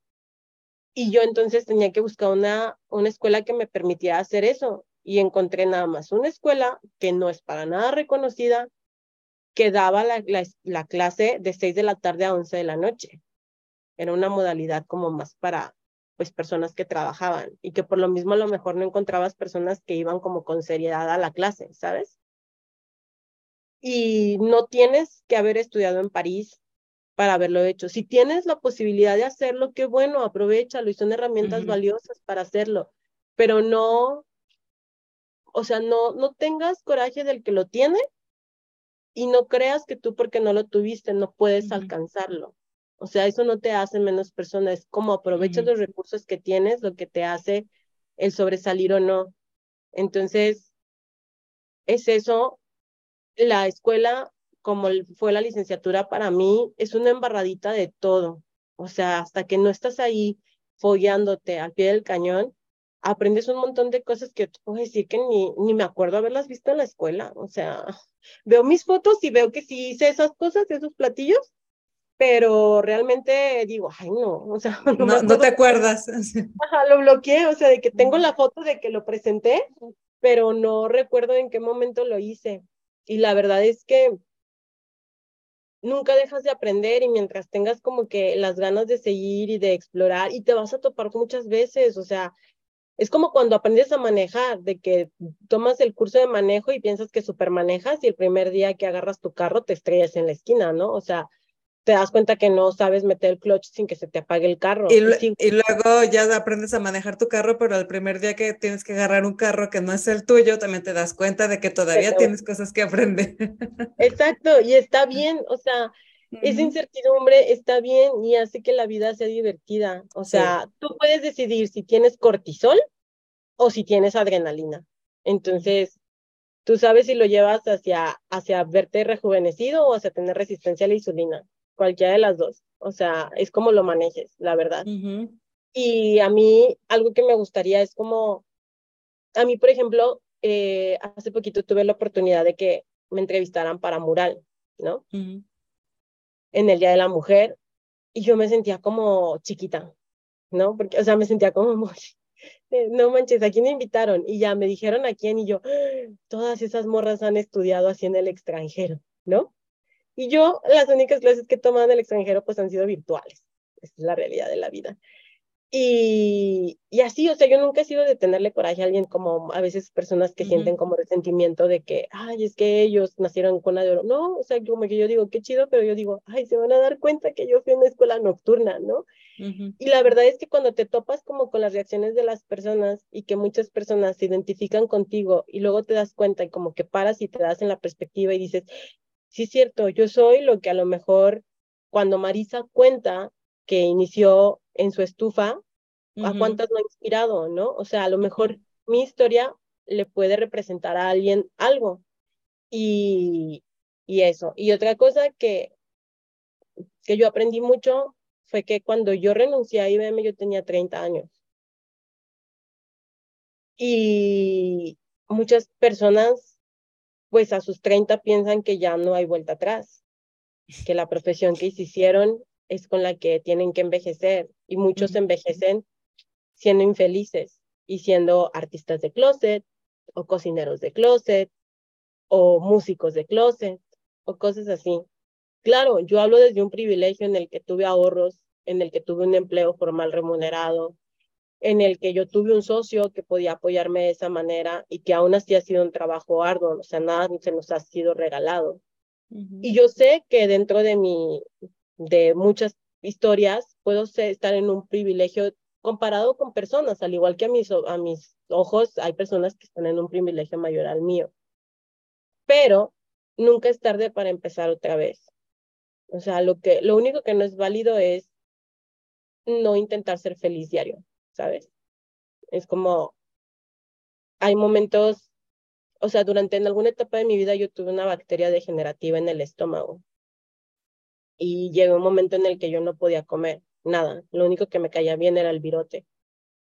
Después de ese verano yo decidí dejar el MBA en finanzas y estudiar gastronomía, porque dije, solamente estoy estudiando un MBA en finanzas porque yo le quería probar a un ex que era una relación muy seria mía con la que yo me veía el resto de mi vida, que yo también podía estudiar un MBA como él y que yo también me podía ir de intercambio como él.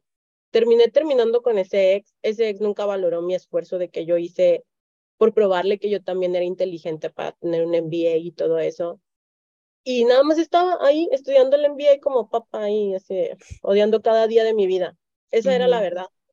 La vida me detuvo, porque todo me pasó ese verano, me luxé un tobillo, eh, me pasó esa bacteria que ya no podía ni comer nada y lo único que podía comer era virote y me la pasaba viendo Discovery, Home and Health y todos los capítulos de cocina y demás y todo. Y entonces yo dije, sí, o sea, la verdad es que yo siempre quise estudiar algo de comida o un oficio porque yo siempre he sido como más crafty de las manos, cosas así. Y nunca fue una opción, en mi casa no era una opción darme ese tipo de escuela, o sea, yo nunca tuve la opción de poder estudiar eh, gastronomía porque siempre ha sido una carrera cara, esa es la realidad, o sea, tu quita cuchillo, cinco mil pesos, tus zapatos, 600 pesos, tu uniforme, más de 1500 pesos y necesitas tres, o sea, Reggie lo sabe, sabe que es un esfuerzo bien grande para las familias graduarte de gastronomía y yo sabía que si yo lo quería hacer, pues iba a ser como cuando fuera grande. Olvidé ese sueño,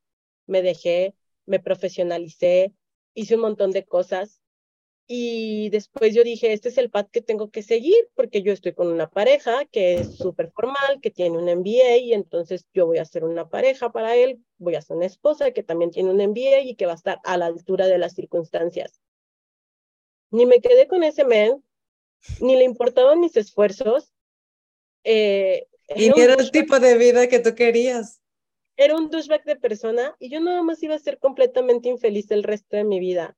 Y en ese momento en el que nada más estaba comiendo virote y viendo capítulos de cocina, de que dije, pues tal vez es el momento en el que todo el dinero que le estoy dando le MBA, pues pueda hacer el esfuerzo de estudiar eso. Yo me metí a estudiar gastronomía sin ni siquiera saber si me iba a gustar. Me gustó, y al tiempo, el primer día de clase de panadería, así de panadería 1, porque yo no quería hacer pasteles, eso sí yo lo sabía que no me gustaba hacer pasteles. Y, y dije, yo quiero ser panadera, pero yo no sabía si lo iba a lograr, porque una cosa es que te guste hacer algo y otra cosa es que puedas hacer algo. Y mi primer clase de panadería, la primera vez que tuve que hacer masa para algo era para hacer bolillo, que es como la preparación básica. Fui a la única que sí desarrolló el gluten de su masa del grupo. Y yo ese día no pude dormir de la emoción. O sea, siento perfectamente en mi corazón esa emoción otra vez de decir, hay una respuesta en el universo para mí. O sea, como que yo dije, sí soy buena para algo. Siempre fui esa persona que se llevaba la corriente que llegué a mis 17 años y tenía que elegir una carrera y que como no encontraba algo que se ajustara al presupuesto de mi familia y a los gustos de la familia, porque mi familia era, ¿cómo vas a vivir del arte, no? Pues no sé, pero hay gente que lo hace. ¿Cómo vas a hacer no sé qué? Y entonces yo era la chiquita, yo soy la chiquita de mi casa y entonces como que siempre todas las ideas de todos los hermanos, todo está encima de ti, ¿sabes? Las expectativas, sí. de, los, de toda la familia. Y yo siempre, toda mi vida, fui esa persona que dije, bueno, pues administración, pues porque, pues, puedo estudiar muchas cosas y no es casarme con nada. Por eso estudié administración, no porque dijera, ay, mi sueño de vida es administrar. O sea, no. La realidad de la vida es que yo estudié administración porque era mi salida fácil, porque en mi casa tampoco no había la idea de año sabático. Yo iba a decir, claro que no, para año sabático, ¿sabes? Entonces, pues no, o sea, no iba a tener un año sabático. Tenía que elegir una carrera, una carrera que fuera factible para mi familia. Estudié administración. Y luego ya era mi último año y yo tenía que trabajar porque pues había necesidades en mi casa y entonces tenía que aportar a mi casa y no podía decir de que, me voy a graduar y a ver qué hago de mi vida. No, o sea, yo tenía que salir con trabajo de la carrera. Entonces, me esforcé muchísimo en el servicio social para quedar ahí y entonces me dieron... Salir con trabajo. Salir con trabajo. Y trabajé en servicio público, no porque me gustara el servicio público, sino porque pues era donde conseguí trabajo. Con el tiempo me gustó ser servidora pública y servir a mi estado y la verdad es que cambió mi idea del servicio público y yo siempre hablo que hay servidores públicos con vocación, yo fui una de ellas y hasta la fecha me siento muy orgullosa de lo que hice ahí y volvería a hacerlo. Pero, pues de nuevo fui una persona que tomó el empleo que había y después ya no sentía que avanzaba en algo y me fui a banca privada porque era lo que, lo que mi currículum cabía, no porque yo quisiera dedicarme a la banca. Y luego brinqué a IBM porque era donde mi currículum cabía, no porque yo quería hacer eso. Terminé haciendo una, una carrera en auditoría, no porque yo quería, sino porque es como donde un jefe me sentó un día y ahí hice carrera tres años y entonces mi siguiente puesto pues se determinó por eso y así. O, sea, todo el mundo estaba decidiendo cuál iba a ser tu carrera menos tú, desde el principio. Hasta. Toda mi vida. Hasta, que decidiste, hasta que decidiste estudiar gastronomía. Toda mi vida fue eso. Y toda mi vida, y toda tu vida puede ser eso si lo permites. Sí. ¿Sabes? Porque dices, ya estoy muy grande, o ya soy mamá, o ya tengo muchas responsabilidades. Y sí es cierto, a veces se siente así, a veces cuesta más trabajo, porque dices, ya vivo solo, o ya tengo un hijo, o ya estoy casado, ¿no? O sea, pero eso no quiere decir que no encuentres la manera de hacerlo. A lo mejor no te vas a graduar del Cordon Blue, a lo mejor te vas a graduar como yo de una escuela nocturna, o a lo mejor te vas a graduar de la casa social del DIF, pero eso no te hace menos chef, eso no te hace con menos posibilidades de ser buen profesional en lo que haces. Y yo creo que es de las cosas que más me diría a mi pasado y que más le diría a cualquier persona que está en esta situación de vas a sentir pánico todos los días de tu vida. Yo todas las mañanas siento un nudo en el estómago cuando voy a abrir Panitier. A veces es de estrés porque no he terminado la vitrina. A veces es de estrés porque está lloviendo y hay muchos pedidos y no sé qué hacer con los envíos. Y a veces simplemente es de emoción de qué es lo que va a suceder o que es una vitrina nueva y quiero ver qué la gente va a opinar pero la emoción, el pánico y todo ahí sigue. La diferencia es que ya no tengo miedo de buscar las respuestas. Oye, y siempre van a seguir porque estás viva, ¿estás de acuerdo? Es parte de ser, de estar vivo, es parte de ser un ser humano, tener emociones. Y qué padre que tienes un, un proyecto que, que te las da todos los días, porque creo que debe ser horrible ir a hacer todos los días algo que ya no te hace sentir nada, ¿estás de acuerdo? Y hay días que no, que no sientes nada, hay días que, como esta semana, ¿no? O sea, me levanto y hace 35 grados de calor y dices, Ay, bueno. Pues, es mi hit prender a dos hornos, ¿no? O sea, ir a prender dos hornos gigantes no es como que diga, wow, no se me ocurre el mejor plan, o sea, Cancún, qué flojera, o sea, claro que no es mi mayor ilusión esta semana, ¿no? Pero es un reto decir, que sí puedo cocinar esta semana que tenga tiempo de vida en vitrina, que se le antoje a las personas, que vaya a salir bien, porque un laminado en las condiciones de mi cocina no se logra tan bien. Yo sé que si tuviera condiciones controladas, con aire acondicionado y todo hermético y sellado, podría ser un laminado. Yo no tengo una cocina así, no me hace menos chef, y tengo que aprender a hacer eso, o sea, lo que dicen, ¿no? De que el que es loro donde quiera es verde o no sé qué, ¿no? Ajá, donde quiera es verde. Entonces es igual, o sea, hay muchas veces, cuando me acuerdo una vez que hice un catering para la expo, para un evento de TEDx Zapopan, o no sé qué. Tú dirías, ah, no, para, en el TEC de Monterrey, no la expo, en el TEC de Monterrey. Y tú dirías, no manches, el TEC de Monterrey, ¿no? Claro que ellos tienen una super cocina industrial. Claro que nos montaron así a la mitad de un jardín, a la mitad de, atrás de un auditorio, y de que llegas y estás en la intemperie tienes que improvisar una cocina ahí.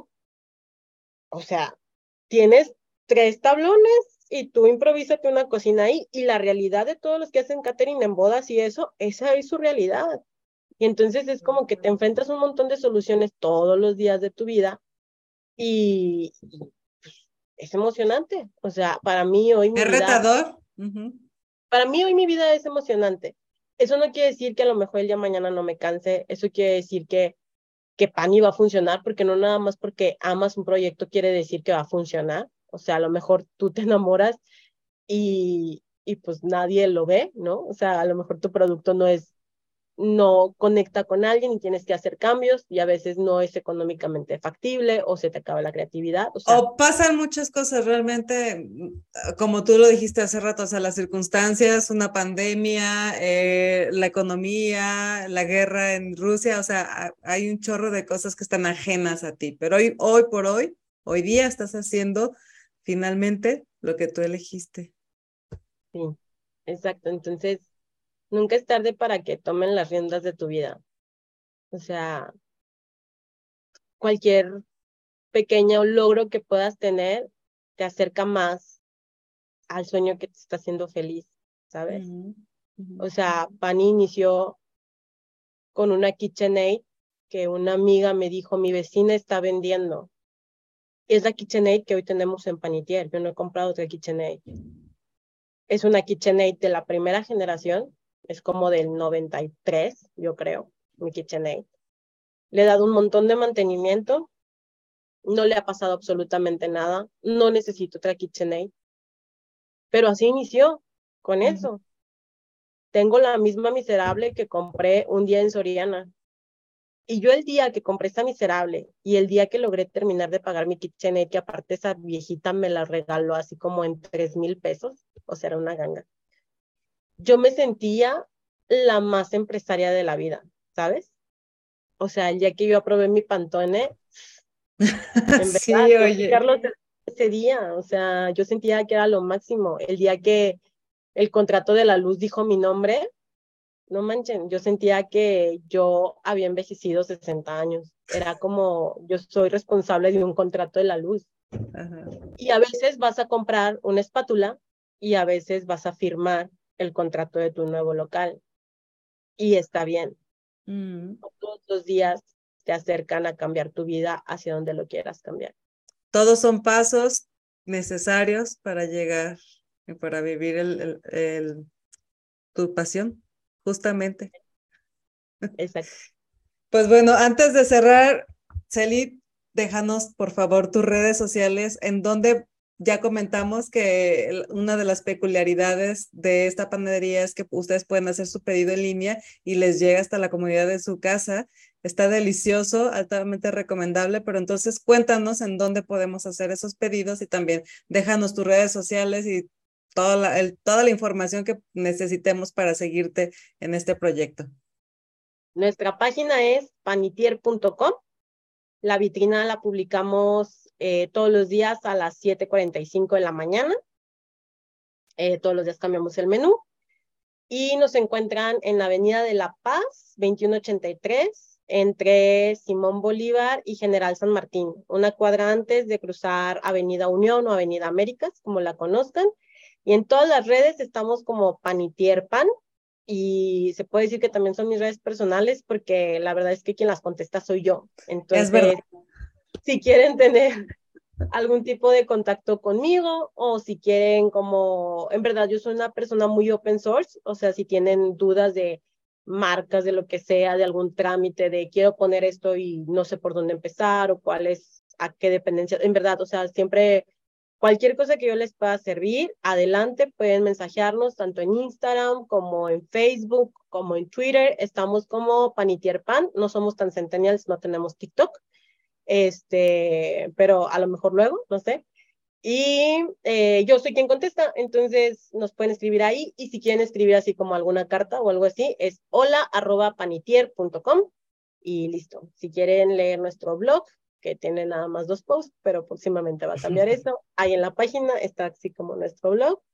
Y ya, Listo. Muy bien. De todas formas, ya saben todos los que nos escuchan que siempre dejamos aquí todos los datos en la descripción. Ahí van a encontrar su página web y sus redes sociales. Por si lo, se lo perdieron, este, no se preocupen, ahí lo van a encontrar. De verdad, altamente recomendable. Es cierto también que ella eh, responde sus redes. El otro día estaba pidiendo, queriendo pedir algo y me dice, Yanni, ya vi que no podías pedir. Eh, y yo, Celi, no manches.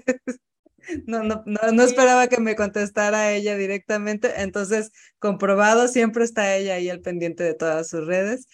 Y pues nada, eh, Reggie, no sé si tienes tú un último comentario o algo que quieras agregar. Mm, que compré un panecito de panitier, la neta está bien rico.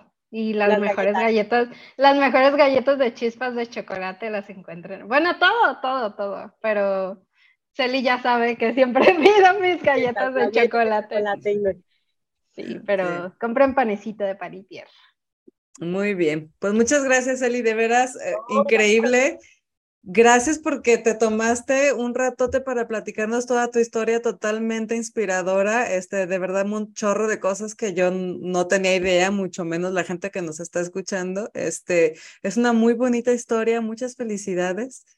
Este, me encanta que seas tan abierta y tan, tan humilde y que cuentes las cosas así como son, porque en realidad, pues es como se deben de contar las cosas, ¿no? Tal y como son, con sus cosas luminosas y con sus cosas no tan luminosas. Lo padre de esto es que me queda claro que tú estás siguiendo tu pasión y que seguro, muy seguro, eres una mejor versión de ti de la que eras hace, no sé, siete años que empezaste con, con esto, con este proyecto en mente. Muchas gracias de verdad y muchas felicidades. Gracias por el espacio tan, tan lindo. Pues al contrario, esta es tu casa, ya luego veremos qué más hacemos y volvemos a grabar otro.